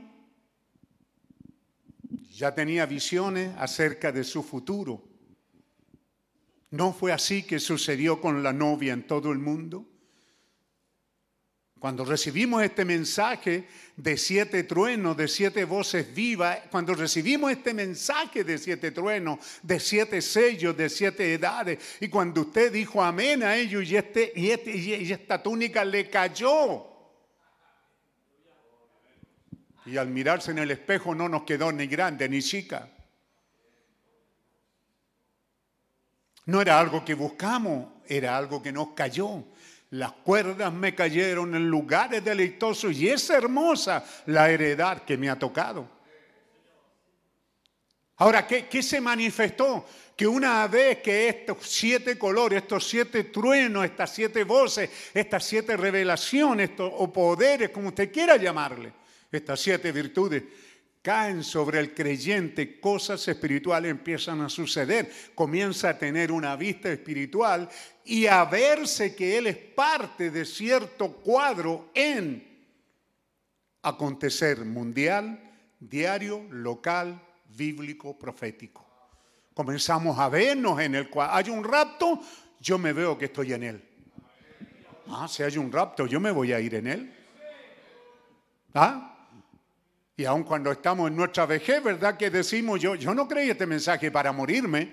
Yo creé este mensaje para irme en el rapto, para ser transformado e irme, porque esa es la visión que tuve cuando recibí este mensaje. Hubieron sueño acerca de la, de la escogencia, que la cuerda me cayó a mí y los demás. Y entonces ahí el profeta inyecta, ¿cierto? Eh, por decir así, hermano, la, iglesia fatua, la que pasará por la tribulación, son nuestros hermanos. Son creyentes, son hijos de Dios, pero pasarán por la tribulación. Les gustó a ellos cuando les dijimos, oye, ustedes pasarán y nosotros no. Hasta el día de hoy a ellos no les gusta este chiste. Ellos creen que un chiste y no se ríen, pero no es un chiste, es para llorar. Porque hay una iglesia novia que no pasará por la tribulación. Porque es tan sencillo como esto. Él dice, ¿usted haría pasar a su esposa por una gran tribulación? ¿Haría Jesús pasar a su esposa? No, Señor, ella no pasará por la tribulación. Pero hay una iglesia que ha rechazado la aplicación de la señal en su corazón. Ha rechazado aplicar esta sangre, ha rechazado, porque el mensaje es simple, el que oye. Y el hermano Branham dice, el que entiende. Esa es la expresión de Juan 5, 24 el que oye mis palabras y cree al que me envió. La expresión es el que la entiende, porque mucha gente la oye, pero es el que la entiende, el que capta, el que dice, ¿es verdad? Oh, yo creo eso. Eso es la verdad. Yo necesito alimentarme de esa verdad porque esa palabra es la que alimenta, la que nutre, la que sostiene, la que vivifica, la que nos da la gracia para seguir adelante. Entonces, hermano, cuando esto sucedió allá atrás, ahora nos metió, claro, yo le decía a alguien estos días, ¿verdad? Que cantábamos este cántico allá en, en, Palmilla y luego en la cisterna. Yo me gozo en la lucha, yo me gozo en la prueba, yo me gozo en el dolor, aunque Satanás no quiera. Y lo cantamos y lo creímos, pero cuando comenzamos a pasar por este dolor, ya no lo cantamos. Porque ve, teníamos fe para creer de que pasaríamos el dolor, la prueba, la aflicción. Pero cuando la aflicción vino, entonces no cantamos. Sí creímos que Dios nos ayudaría. Pero cuando usted está en medio de la prueba, no está cantando. Amén. Entonces, precioso hermano, usted puede ver a José, perfección, con siete colores, siendo odiado por sus hermanos. Una novia en todo el mundo que la denominación y el mundo odia. ¿Mm? Para la boda de nuestro hermanito, esta última, vienen algunas mujeres mal vestidas y, bueno, dulcemente, yo le dije al encargado Sáquila, pues se sentó ahí, que se siente más atrasito. Pero también le dijimos en dulzura que entendieran que este no es un lugar de baile, este es un lugar sagrado, aquí estamos cantando, estos jovencitos están casados, ¿qué están haciendo aquí? Vienen para ser unidos en el santo estado del matrimonio. Entonces, por respeto a eso, tengamos respeto del área en la que estamos. ¿Ve? Entonces, esas cosas son las que Dios nos ordenó. Pero esa gente que le decimos eso, odian, se enojan. Pero ¿cómo puede ser? Falta de amor, no soportan. El mundo, el mundo no nos ama, el sistema religioso tampoco. Pero eso es prueba. Hay un cántico que dice, perfección está obrando en mí. ¿Ah? Perfección tomando su lugar en mí. Porque ya sea en el trabajo, en la escuela, en todo lugar, ya lo miran más. A medida que vamos entrando más en este mundo adverso, más nos van odiando. Porque la gente ha leído menos y ha oído menos del Evangelio. Pero un tiempo en que oyeron mucho, leyeron mucho y sabían mucho. Pero ahora no. Entonces usted puede ver que el primer síntoma es que sus propios hermanos lo odian. ¿Por qué? Porque Él es perfección. Pero en, en Manirene, José de 17 años siendo odiado, vestido con siete colores, le faltan años para llegar allá a la plenitud de gozo. Cuando es contreñido, cuando ve a sus hermanos, cuando amor aflora de él. Ahí nosotros decimos, esa es perfección. Sí, pero aquí a los 17 años también era perfección. Y ahora él es odiado y es perfección. ¿Cómo va a dejar de ser? Tiene un sueño y él lo cuenta y sus hermanos más lo odian. Y tiene otro sueño y en el otro sueño incluye a su papá y a su mamá. Tampoco le gustó a su papá y a su mamá. Dijo, ¿qué? ¿Aún nosotros? ¿Mm? Profeta, pues hermano. ¿Cierto? Jacob es un profeta. ¿Qué hijo? ¿Un profeta se va a inclinar a ti? No, hijo, ese sueño no, no, no, no, guarda relación. Ve, colocado en su lugar. ¿Ah? Porque nosotros tenemos una mentalidad humana. Y nosotros siempre vamos sentando a nuestros hijos de que ellos nunca lleguen a nuestra estatura ni nos superen, porque no, somos muy grandes. Pero ¿por qué no? ¿Por qué no José iba a llegar a reinar? Ese niño iba a llegar a sentarse en el trono del vencedor. ¿No deberías de tener cuidado cuando los reprendes, cuando eres injusto con él o con ella, con tus hijos? Ellos se van a sentar en el trono del vencedor. Tú eres su padre, estás ahí para cuidarlo, para ser el tutor de ellos. Pero tienes que saber que la vara que te es dada en la mano para corregir a tu hijo no es para manifestar tu odio con él. Es para corregirlo, es para llevarlo por el buen camino, es para sembrar frutos mejores, porque si ese niño va a terminar odiando, significa que el castigo fue injusto. Algo así dice Pablo, ¿verdad? No provoquéis a ira a vuestros hijos. Pero también el Señor nos decía aquí, ¿verdad? Que a veces como somos padres y somos enseguecidos, es bueno tener que ponerlos en la escuela, porque muchas veces si el padre le enseña, y ese es el problema que ha existido este año, al estar enseñando en las casas, las mamás no tienen paciencia, no son constantes, ¿ah? el papá no tiene carácter, por eso buscamos un profesor, por eso lo mandamos a una escuela, que tiene que ser severo y justo. Eso es lo que hacían antiguamente, buscar un tutor severo pero justo. Porque el papá muchas veces se decía, ahí ven para acá mi hijo, y en vez de criar una cosa buena, criar una cosa vergonzosa, de tal manera que el día después el padre tiene que ser avergonzado por su hijo. Ve los cuidados que está en la palabra del Señor, pero regresemos. Ese José Perfección, ahora los hermanos lo odian tanto que la mayoría de ellos están dispuestos a matarlo. Y es perfección. ¿Por qué vives llorando por las pruebas que estás pasando? José las pasó. Él estuvo así de cerca de que lo mataran. Lo odiaban tanto que querían matarlo y... Pero ahí estaba, creo que Judá, algunos peleando por él y, el mayor, porque el mayor tenía la responsabilidad de, su hermano menor, eh, Rubén, ¿verdad? Y entonces alguien maquina por ahí y dice, bueno, pero aquí hay una cisterna, ¿qué tal si lo echamos ahí?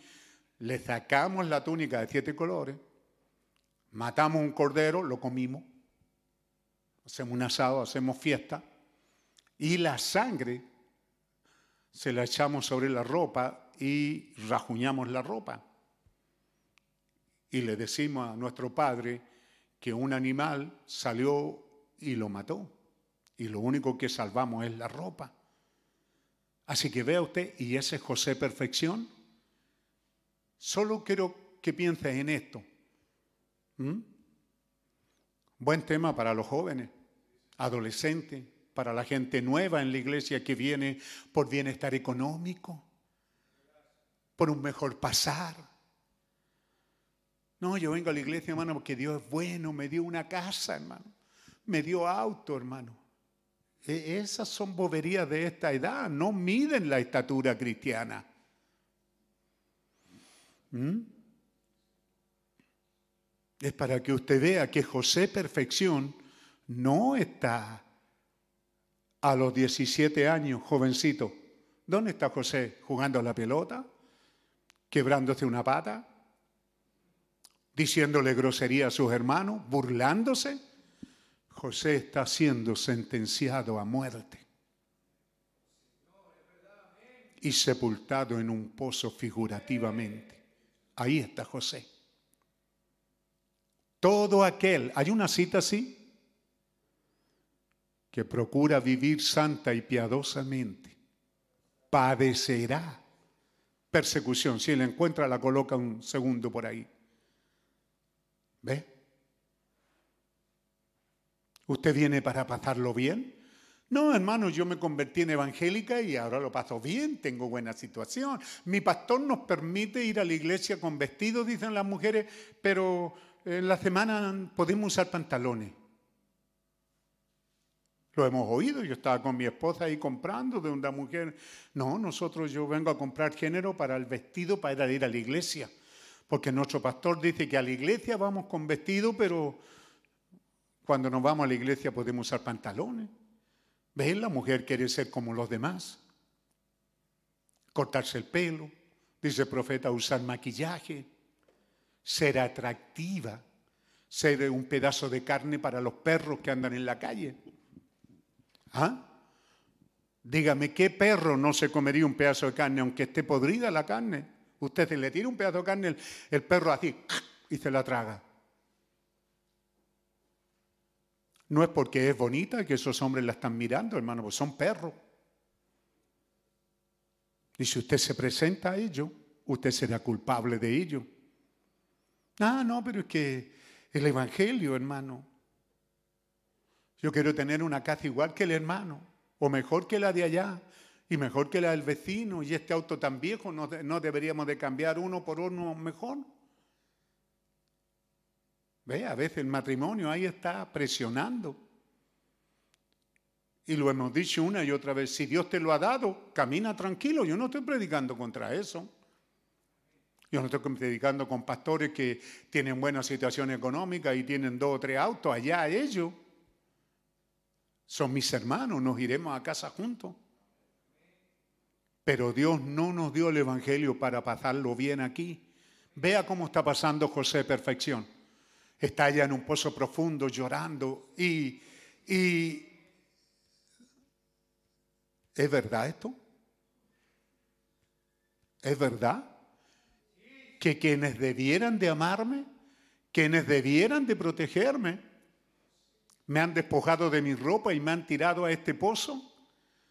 No, no están supuestos sus hermanos a cuidarme, a ser mejores que yo. Él estaba ahí con, ese signo pregunta, ¿qué está pasando? Y los hermanos en su comilona ahí estaban diciendo, hay que matarlo.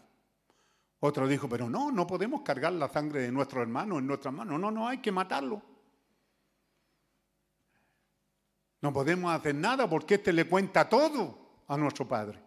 Hay que matarlo a este soñador que se cree que para, para, para, para que probemos a nosotros mismos que Él nunca va a reinar sobre nosotros. Y nosotros nunca nos vamos a inclinar a Él. Sus sueños son falsos.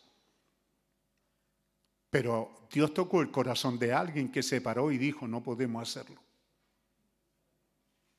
Y ahí estaban cuando esa mañana ven ahí venir una caminata, una columna. ¿Qué más? caravana. Una caravana. ¿De qué era esta caravana? ¿Ah? Amigo mío allá. Mercaderes de perfume. Eran las caravanas mejores protegidas. Estas caravanas, ¿cierto? Iban camellos cargados con perfume. Imagínese usted, ¿ah? Un par de... Estos asuntos de Grea eran en ese tiempo, ¿verdad? En, en un camello con dos de esos tenían millones ahí. Porque el perfume se usa poquito y el que ellos llevaban era todavía puro para ser mezclado, para hacer perfume. Así que estas caravanas eran millonarias. Tenían la mejor escolta. Mire dónde mete Dios a José. Es vendido, igual que Jesús por Judas, por 30 piezas de plata. Algo parecido, 20 pudieran ser. Pero José es vendido como un esclavo. Vendido, un esclavo ¿Y es perfección? Sí, es perfección. ¿Ah? Ve, a veces hemos caminado en este sendero como esclavos, trabajando duro, trabajando fuerte. Yo me acuerdo del hermano Peña, Mario Rosell, cuando Mario Rosell fue a postular ahí a Madeco, hermano, le hicieron unas pruebas físicas que terminó llorando, pero él dice, y hasta el día de hoy yo le hacía broma, él podía ver esos tres piquitos amarillo porque yo vi muchos nidos cuando nido. Yo veía un nido y me asomaba y los pajaritos al sentir ruido abren los piquitos así. Porque ellos esperan que llegue mamá y les deje caer un gusanito. Esos pajaritos no tienen otra noción. Ellos están ahí calladitos, sienten ruido y abren el piquito así. ¿Ah? Amarillo todo, ¿eh? casi, son casi puro piquito nomás, el cuerpo casi desaparece porque se venda bocaza que abren, mostrando que tienen hambre, sed. Yo le decía a Mario, tuviste a, tu, a tus pajaritos así, y esto te hizo trabajar. El hermano Peña llorando, subiendo unas carretillas en ese tiempo, que había subir al segundo piso con mezcla, trabajando como esclavo. ¿Y perfección? Sí, Señor, perfección estaba allí obrando en nuestra vida. ¿Por qué estaba obrando allí? Porque sigue obrando hoy día todavía. Nosotros con mi esposa pasando tiempo duro. Dios nunca nos hizo mendigar, nunca nos hizo pasar hambre, pero sí la pasábamos muy mal económicamente sirviendo al Señor y yo con esta locura de creer este mensaje y dinero que tomaba ponía programa radial y no teníamos dinero, hermano. Era locura. Pero eso es lo que éramos en ese tiempo. ¿Mm? ¿Por qué? Porque estábamos creciendo en perfección. La gente cree que perfección es una varita mágica, hermano, y hágase sea, tarán, tatán, tatán, salga el sol como Josué y pares el sol y que muera este que... No, perfección es una caminata de perfección. ¿Por qué andas gimiendo? ¿Por qué te quejas? Yo no creo que, que suene a queja lo que le dice Pablo al Señor respecto a su salud, respecto al aguijón que tenía que le molestaba. Pero Dios le dijo, bástate mi gracia. No se equivocó Dios, ¿verdad? Perfección es hijo de gracia cuando la estás pasando dura, no te dicen, no puedes oír a Dios diciéndole, bástate mi gracia.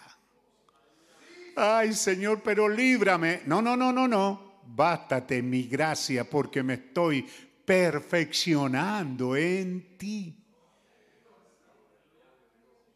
¿Quieres eludir esa responsabilidad? José, ¿lo quiere eludir? No, José lo vendieron, al otro día lo sacan ese niño, qué alegría sería cuando sus hermanos lo sacan, ah, qué bueno, y me van a devolver la ropa. No, te hemos vendido. Ahí está la caravana. Y ahí lo amarraron. Y ahora van por en pleno desierto. Él lo van tirando, dándole gotas de agua, sufriendo, siendo un esclavo, con un precio sobre él para ser vendido. Y era perfección.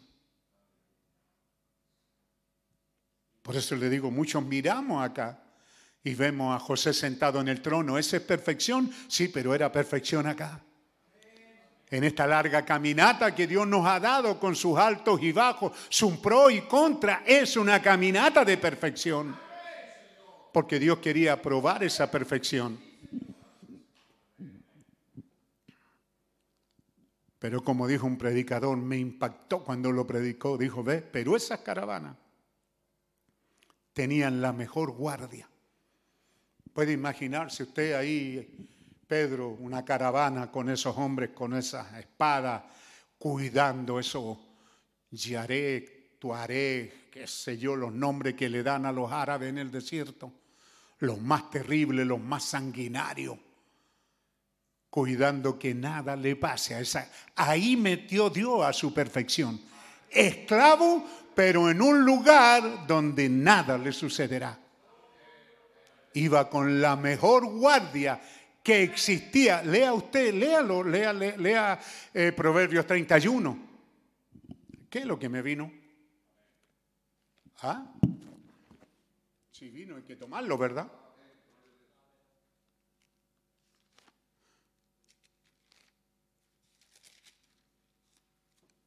hablando de esta mujer, como navío de mercader.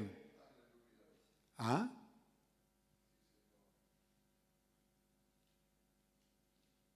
Versículo 13, buscó lana y lino y su voluntad, con su voluntad labró de sus manos. Fue como navío de mercader, trae su pan de lejos. Versículo 14 eran las naves más seguras en ese tiempo.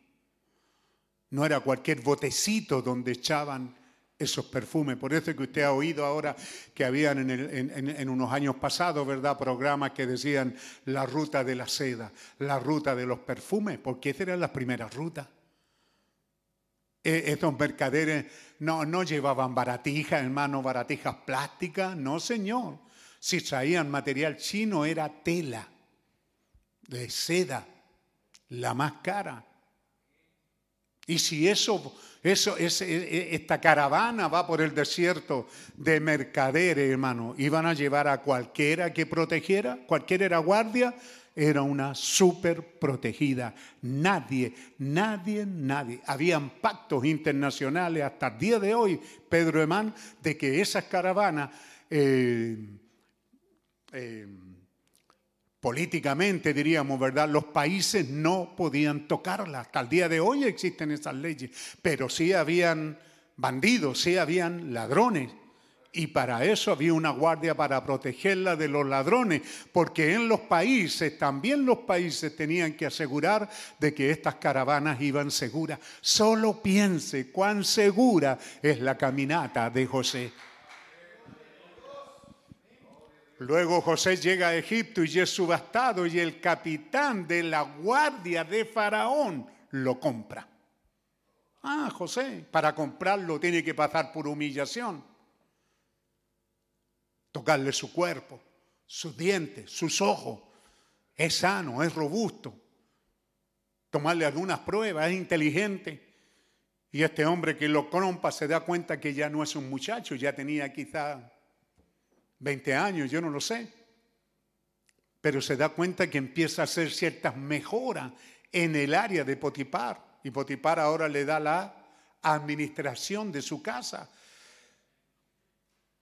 Este Potipar ahora se da cuenta que este hombre es íntegro, es verdadero, es honesto, es leal, a cabalidad, a toda prueba, y lo coloca por señor de toda su casa. Y tal como dice José en la hora de la prueba, tu marido, mi señor, me ha puesto a mí sobre toda la casa y no me ha reservado nada. Yo puedo tomar lo que quiera de esta casa, excepto su mujer.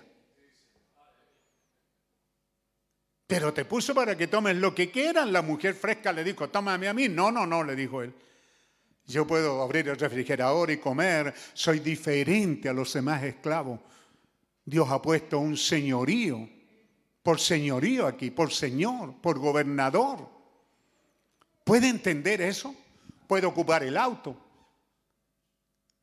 Mi Señor me ha puesto por sobre toda la casa y no me ha reservado nada excepto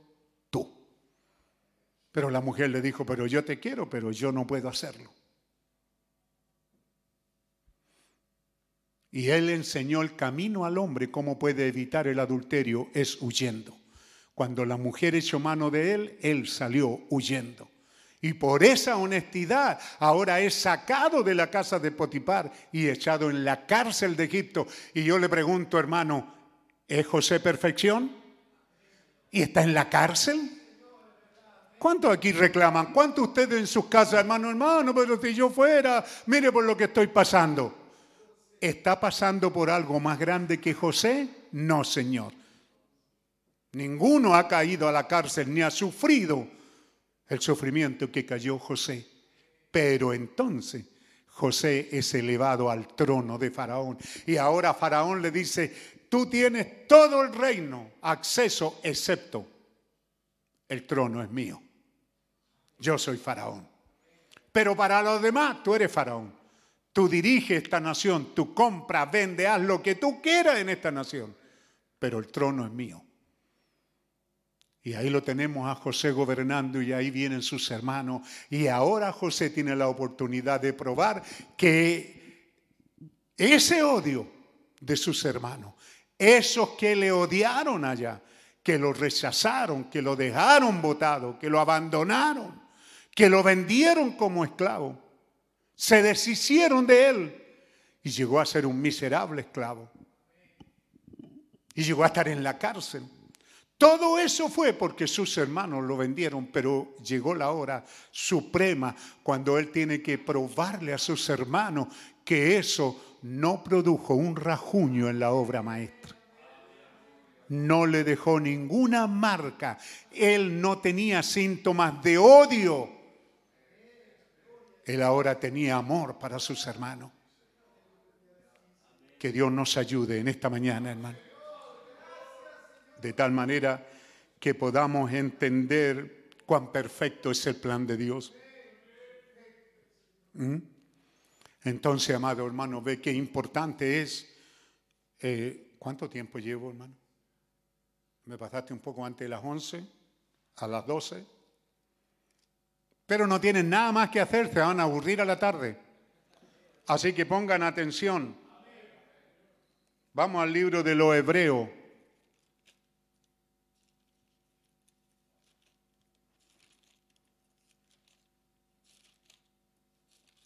10.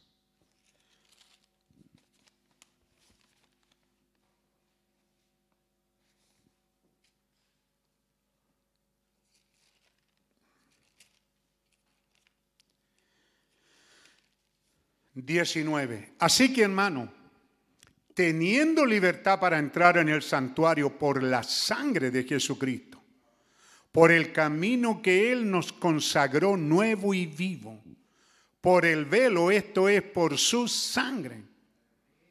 Y teniendo un gran sacerdote sobre la casa de Dios, hermano, teniendo todas estas cosas, teniendo libertad por la obra perfecta de Jesucristo, teniendo un camino que tomar, teniendo un sacerdote Jesucristo, lleguémonos con corazón verdadero, en plena certidumbre de fe, purificados los corazones de mala conciencia y lavados los cuerpos con agua limpia. Mantengamos firme la profesión de nuestra fe sin fluctuar, que fiel es el que prometió.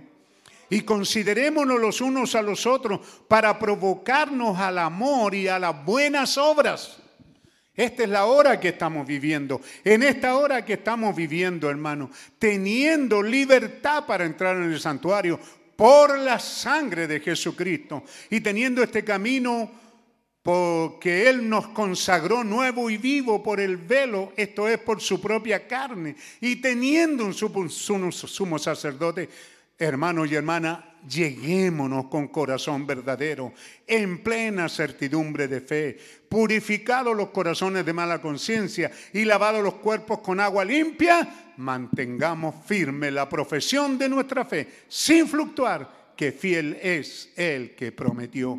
Y entonces, ¿qué? Considerémonos los unos a los otros para provocarnos al amor y a las buenas obras está hablando de este día de perfección.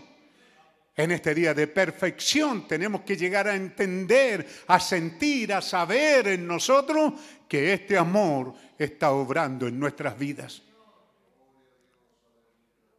Que somos diferentes el uno al otro.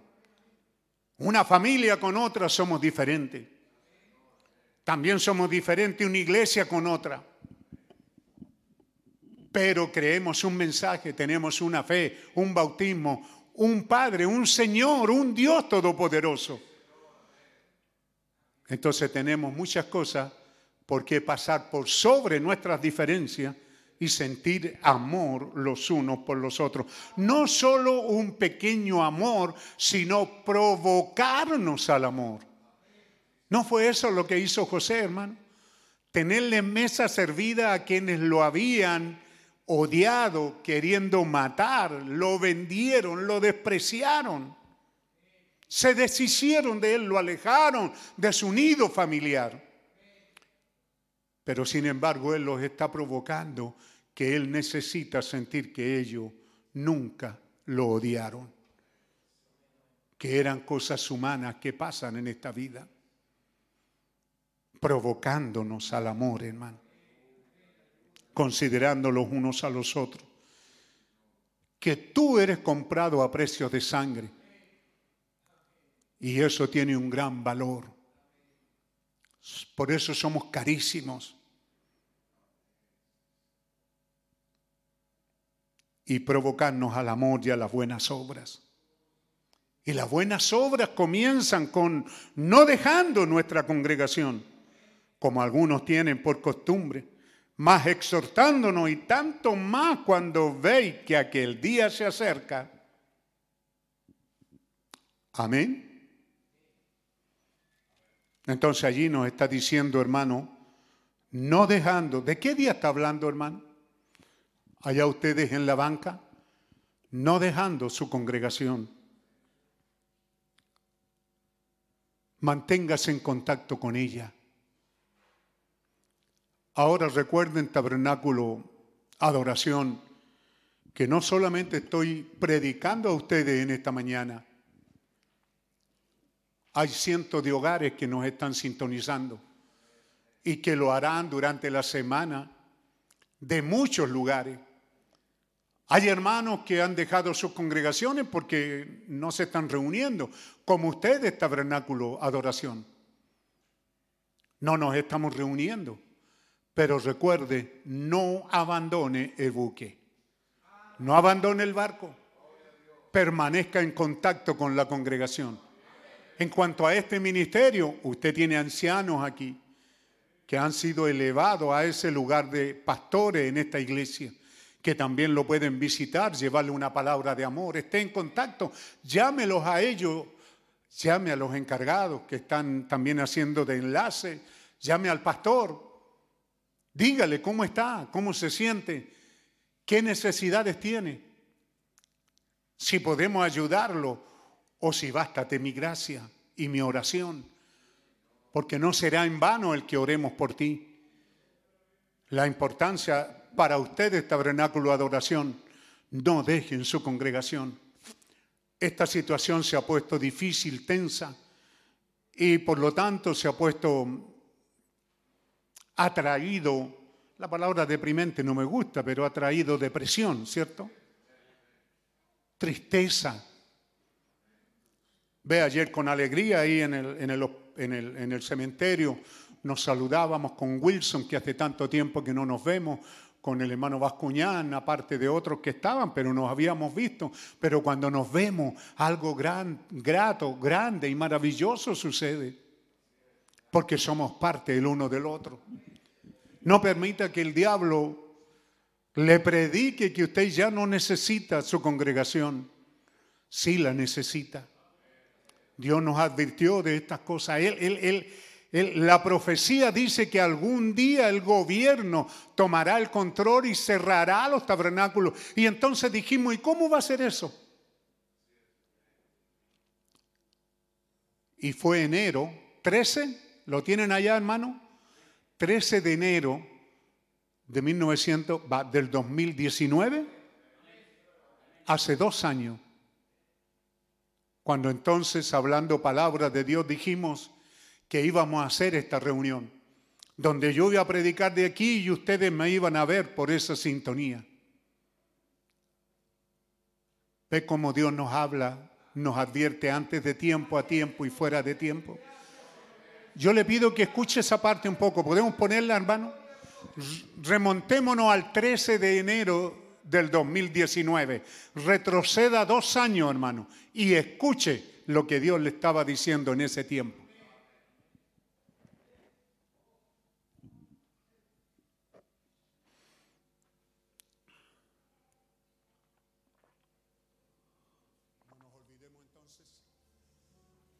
cosas maravillosas pasando.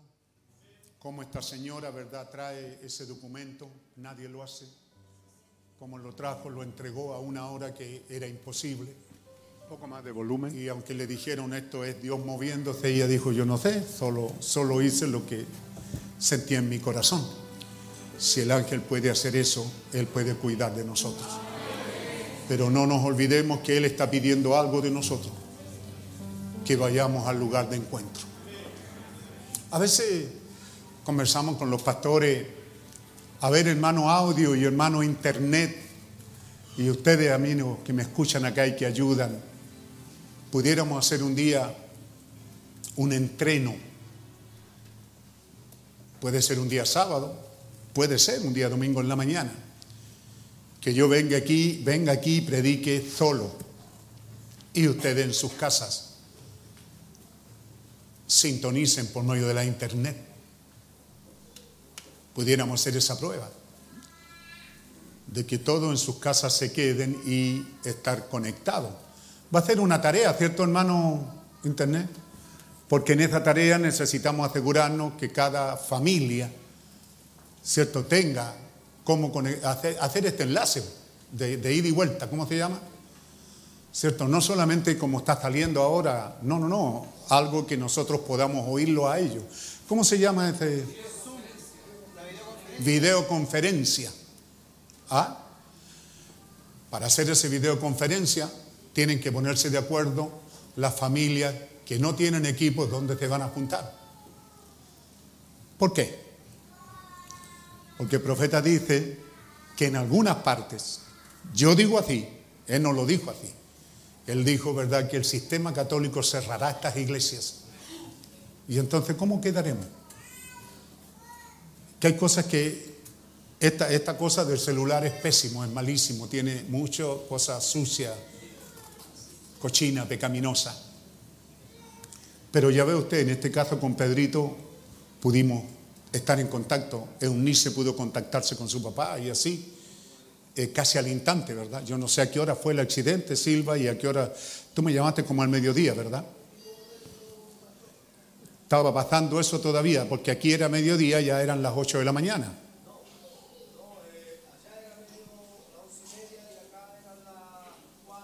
Algo así, sí. Ah, porque yo llamé a Elizabeth y este día mi esposa había hecho el almuerzo temprano, íbamos a como a las 4. Así que Ve usted cómo eso puede ser casi instantáneo. Podemos saber lo que pasa en la otra parte del mundo. Y a veces pudiéramos hacer una prueba. Ahora todos los que aman venir al culto, si la mayoría dice no, lo pudiéramos hacer un día sábado. Pero con el compromiso de que usted sintonice su, su equipo allá en videoconferencia y podamos verlo y podamos oír un saludo de cada casa. Somos una congregación grande, pero Debemos de reconocer la hora que estamos viviendo. Si nos cierran la iglesia, ¿ah? si el sistema viene y hace lo que tiene que hacer, algunos lo ven muy lejos, estamos tan cómodos aquí, pero, pero algo puede suceder en algún momento. ¿Mm? Son cosas que están ahí, hermano, por los cuales debemos de estar orando, porque hay algo, no podemos perder el contacto entre nosotros. Debemos de estar atentos, porque sí, antes, antes de la resurrección, eso es maravilloso, ¿cierto? Hay un encuentro entre Jesús, Marta y María. O sea, Dios abarcó a ambos, abarcó a los que estamos trabajando en la obra, los que estamos aquí y también abarcó a los que todavía están en el sistema. a quienes debemos de alcanzar. O quizás nosotros éramos los que estábamos en el sistema y ya estamos aquí, ¿cierto? Pero ahí es donde estamos.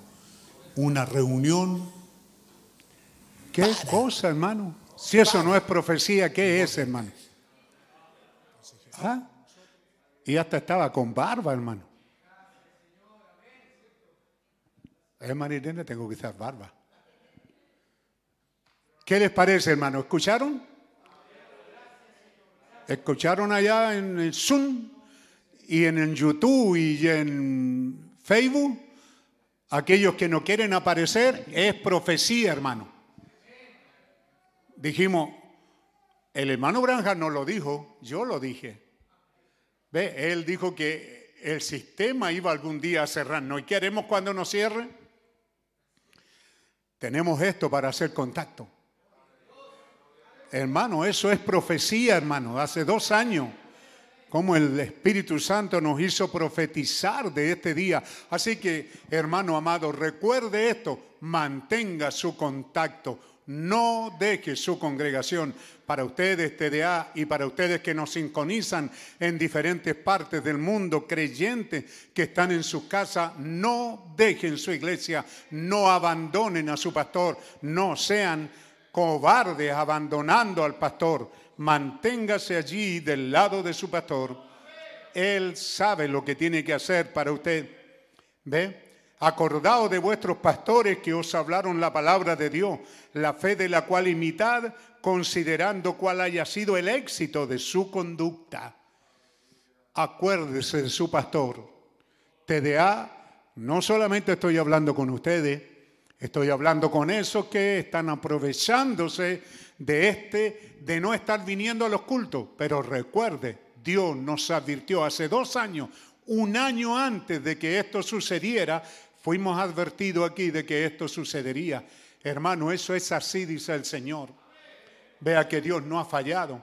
Así que Dios tiene un llamado a usted.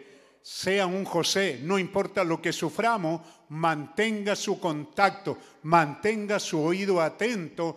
¿Qué está pasando en su congregación? Mantenga su contacto con el ministerio no abandone a su pastor. No porque no se puede ir a la iglesia, porque no puede congregarse, usted se aproveche y abandone a su pastor. No deje a Dios de lado. No se olvide de sus ofrendas, de sus obligaciones. No lo haga, hermano.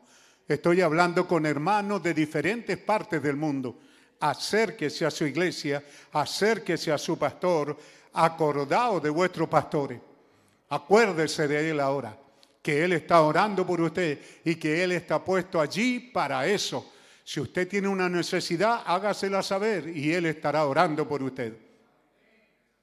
Luego encontramos versículo 17 del mismo capítulo 13, 13 de Hebreo, ahí estamos leyendo, 13, 7 de Hebreo dice, acordaos de vuestros pastores 13, 17 dice, obedecer a vuestros pastores y sujetaos a ellos, porque ellos velan por vuestras almas, como aquellos que han de dar cuenta para que lo hagan con alegría y no gimiendo, porque esto no es útil. Orad por nosotros, dice Pablo. ¿Ve? Eso es lo que Dios le pide, obedecer a vuestros pastores y sujetados a ellos, porque escuche bien, ellos no están para velar ciento por ciento, lo cual usted hace énfasis en ello, en velar por su cuerpo. Usted está enfermo y llama al pastor. ¿Ve? Tiene una necesidad y llama al pastor en la carne, pero no estamos aquí para ayudarlo en la carne. Usted ya vio la caminata de José, pásela, súfrala y Dios cuidará de usted. Y que yo puedo orar por usted en amor, ¿lo puedo hacer? Sí, lo podemos hacer los hermanos que estamos aquí pastoreando, estamos para eso, para orar por ustedes. Pero recuerde, nuestra tarea es su alma. Pero si usted no está conectado con nosotros, ¿cómo sabremos dónde está esa almita? Así que aquí y donde nos sintonicen, mucha gente nos sintonizan y de repente tenemos miedo de saber de que esa gente está dejando sus congregaciones para unirse a otra. No deje su congregación. Su pastor, el que Dios le asignó, es el que dará cuenta por su alma en aquel día. Y usted tiene que estar allí aquel día. Va a estar allí, va a ser presentado a su pastor, va a estar frente a su pastor.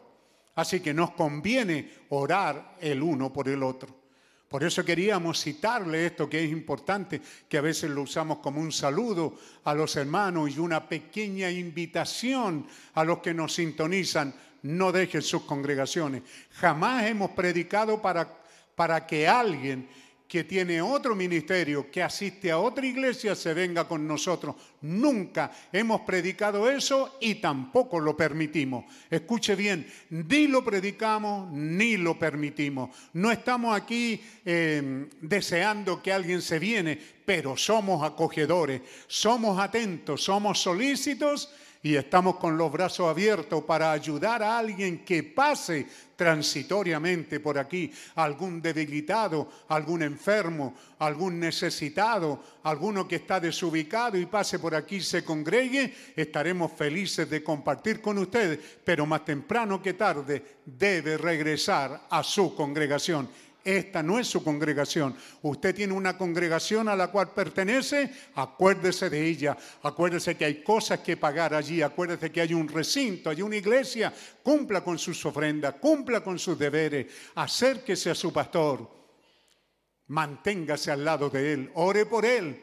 Y acuérdese. No solamente ore, acuérdese también. El acordarse significa atención significa llevarle un presente, significa llevarle una oración. Que bien me hace a mí cuando yo hablo con alguno de ustedes y me dice, hermano, he estado orando por usted, pastor. Eso es de los grandes y mejores regalos que yo pudiera recibir de ustedes. Y cuando ustedes dicen, pastor, estamos orando por la iglesia, eso es de los mejores regalos porque me están ayudando a pastorear esta iglesia. Cuando ustedes dicen que están orando por mí y por mi familia, eso se los agradezco hasta las lágrimas, porque sí, tengo una familia que Dios me ha dado, a la cual también amo. Que Dios les bendiga, no dejando vuestras congregaciones. No importa por dónde esté pasando, no importa si está siendo odiado, permanezca en su congregación, permanezca en contacto con su pastor, con su ministerio que Dios le ha dado. No importa si está siendo vendido como un esclavo, permanezca leal a su congregación, a su ministerio, a su pastor. No importa si está siendo llevado por una caravana de la muerte, Dios cuidará de que nada le suceda. No importa las amenazas que puedan venir, Dios tiene allí la mejor guardia. Ángeles acampan alrededor de los hijos de Dios para defenderlos, para cuidarlos y para guardarlos. No importa a qué casa caigamos y qué tentaciones vendrán sobre nosotros, Dios prometió estar allí. La entereza, la valentía, la masculinidad, eh, la varonilidad, la, la, la, la lealtad, la fidelidad, la honradez permanecerán allí y usted no tomará la mujer de su prójimo jamás porque sabe que adulterio tiene condenación de Dios. Así que manténgase alejado de eso y acérquese a su iglesia. No deje su congregación en medio de la pandemia. Que no esté escrito que usted es cobarde, que usted abandonó el buque cuando era necesario estar en él. Cristo no lo ha abandonado, Él está en la barca y Él todavía tiene el control. Hermano, que Dios bendiga su vida, que Dios le guarde, manténgase firme, aunque esté en la cárcel, aunque esté en valles de sombra y de muerte, no temeré mal alguno, porque tu vara, tu callado me infundirán aliento. Y yo creo que el bien y la misericordia de mi Dios me seguirán todos los días de mi vida, y en la casa de mi Dios ciertamente moraré por largos días. Puesto de pie, les damos las gracias al Señor. Gracias, Señor. Alabado, bendecido es tu nombre. Gracias, Padre Celestial. Gracias, Señor. Henos aquí en tu presencia, Señor. Alabando, adorando y bendiciendo el bendito nombre del Señor. Aleluya, aleluya, aleluya. Gracias, Señor. Santo, santo, santo es tu nombre. Permíteme ser un hermano a mi hermano, Señor Permíteme vivir siendo un ejemplo de una vida cristiana aquí en la tierra. Permíteme ser un hermano a mi hermano. Permíteme ser un hermano a mi hermana. Permíteme ser un ministro a los ministros. Permíteme ser un ejemplo de los ejemplos. Permíteme mostrar al mundo que tu palabra es la verdad.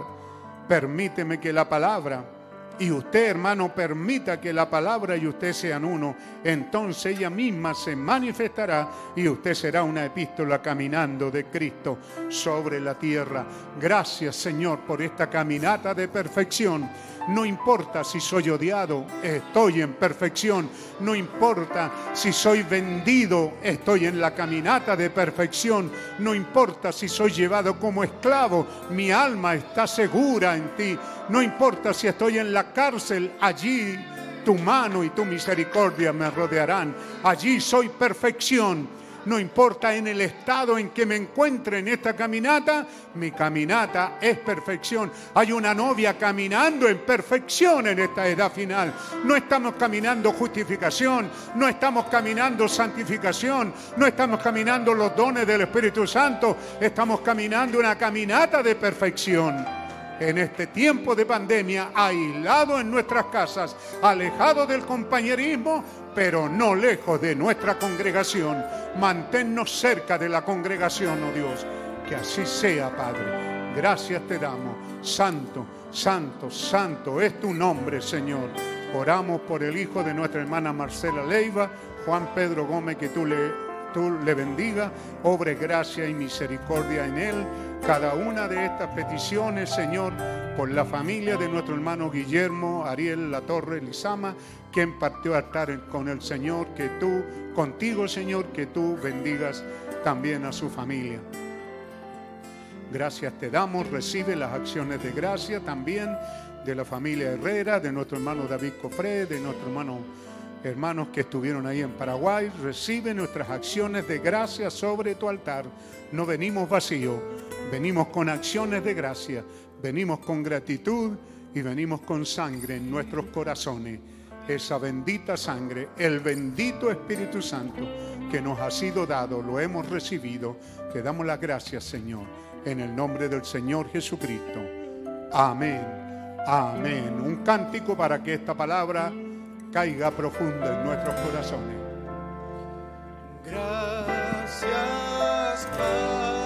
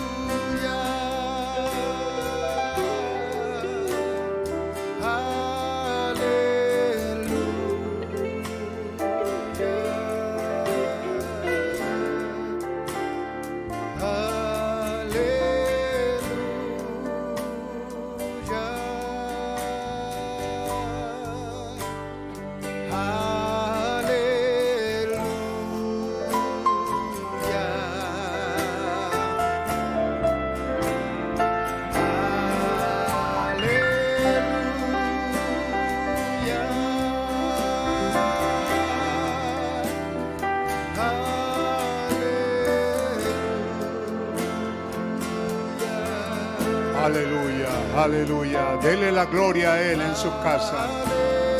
Dígale aleluya, dígale bendito el nombre del Señor Jesucristo. Dígale santo, santo.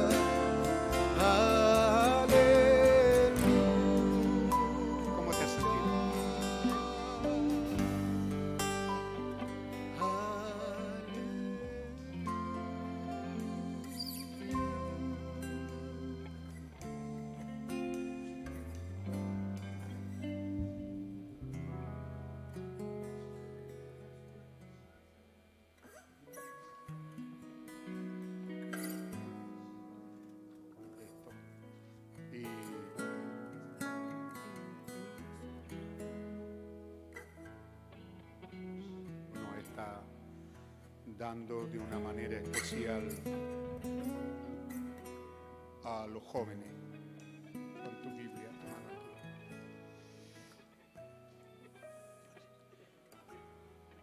Repite conmigo, Señor Jesús, te creo con todo mi corazón. He tomado tu nombre en las aguas del bautismo. Y ahora vengo a buscar el ungimiento con aceite para que el bendito Espíritu Santo tome su lugar en mi vida. Ahora, Señor Jesús, te doy la bienvenida. Te recibo en mi corazón. Sé bienvenido en mi corazón, Señor. Solemnemente te doy mi palabra, Señor, que con la ayuda del Espíritu Santo nunca hablaré mal contra ti.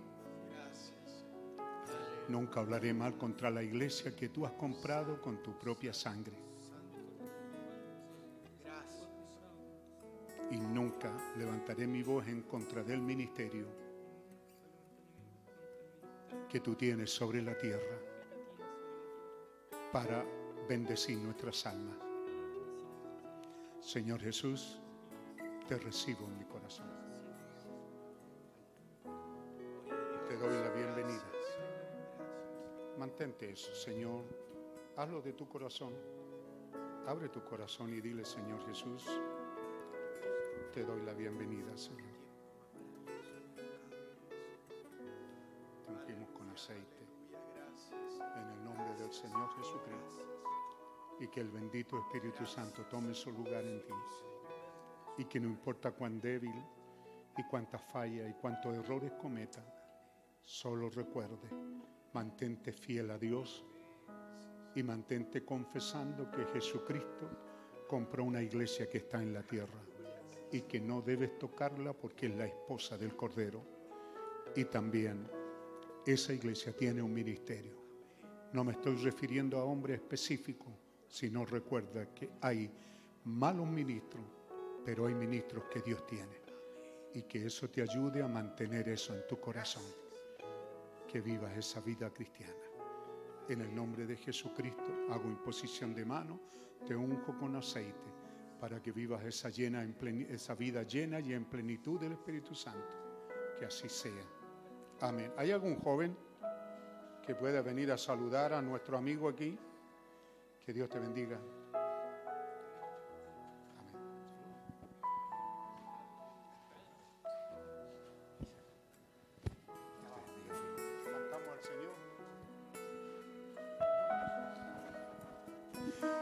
Padre Santo, te damos las gracias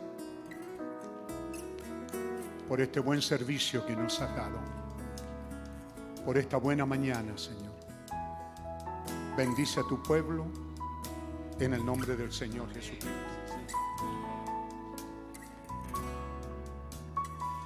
Gloria a Dios. Aleluya. Conexiones 120 familias en Facebook, 191 en YouTube, Livestream 7, 51 Zoom. Una conexión de 350 hogares. Saludo desde Ginebra, Suiza. ¿Alguien se alegra por eso? ¿Alguien recibe ese saludo de Elsa Torbisco Enciso de Ginebra, Suiza? Estela de la Cruz desde Colorado, USA. Verónica Bautista desde Lima, Perú. Y Arturo Ramos de Arequipa, Perú. ¿Reciben nuestro saludo? Gozoso lo recibimos, ¿verdad? Y recibimos los saludos de nuestros hermanos que están en el altar familiar en sus casas y por Zoom. Queremos verlos mientras cantamos. Queremos ver esa familia, hermanos encargados. ¿Están listos? Para que vamos pasando de uno en uno. Amén. Gloria a Dios. Aleluya. Amén. Gloria al Señor.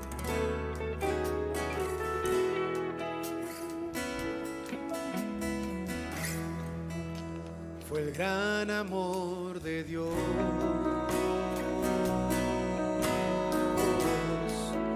que a mi vida vino un día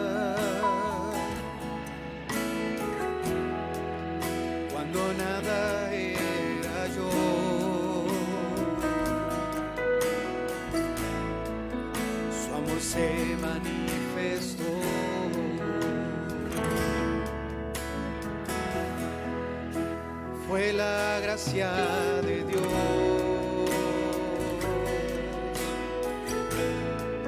que de entre muchos me escogió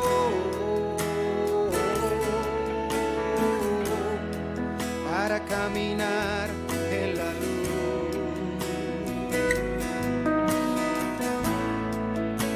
Fue la gracia de Dios. Quisiera saludar a los hermanos, verlo.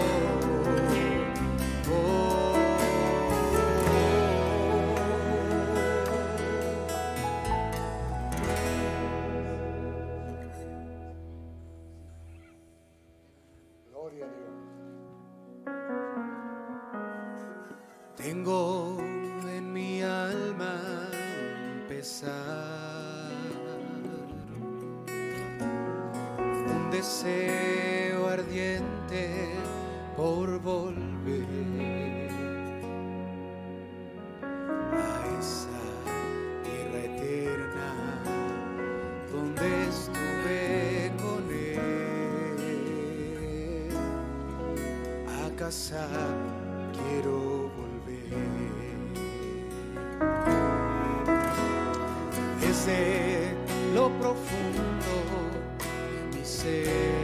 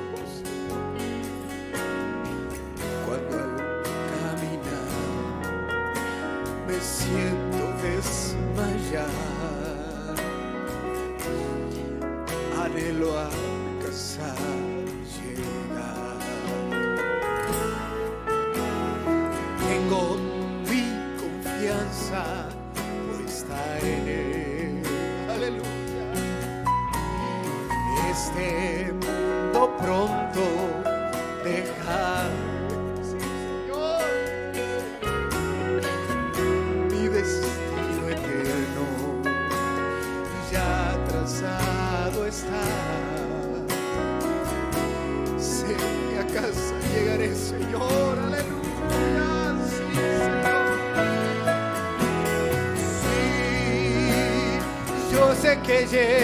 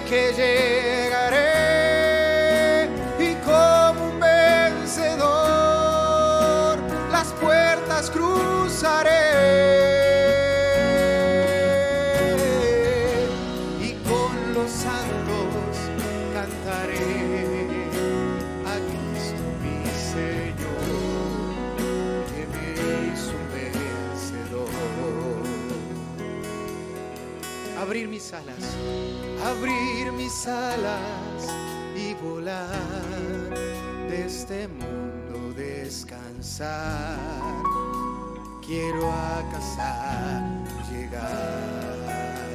Y con los santos, y con los santos cantaré. A Cristo mi Señor que me hizo un vencedor.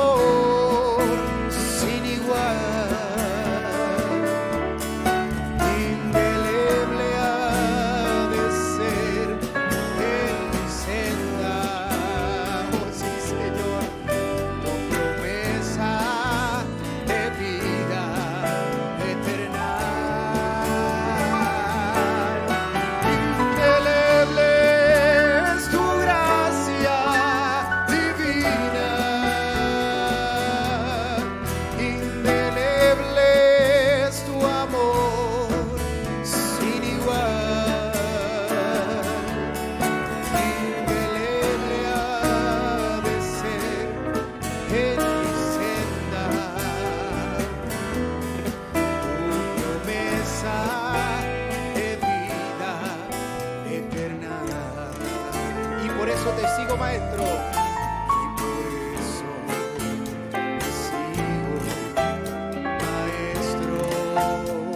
Y mi anhelo más grande, y mi anhelo más grande será día a día entregarte mi vida, a ti.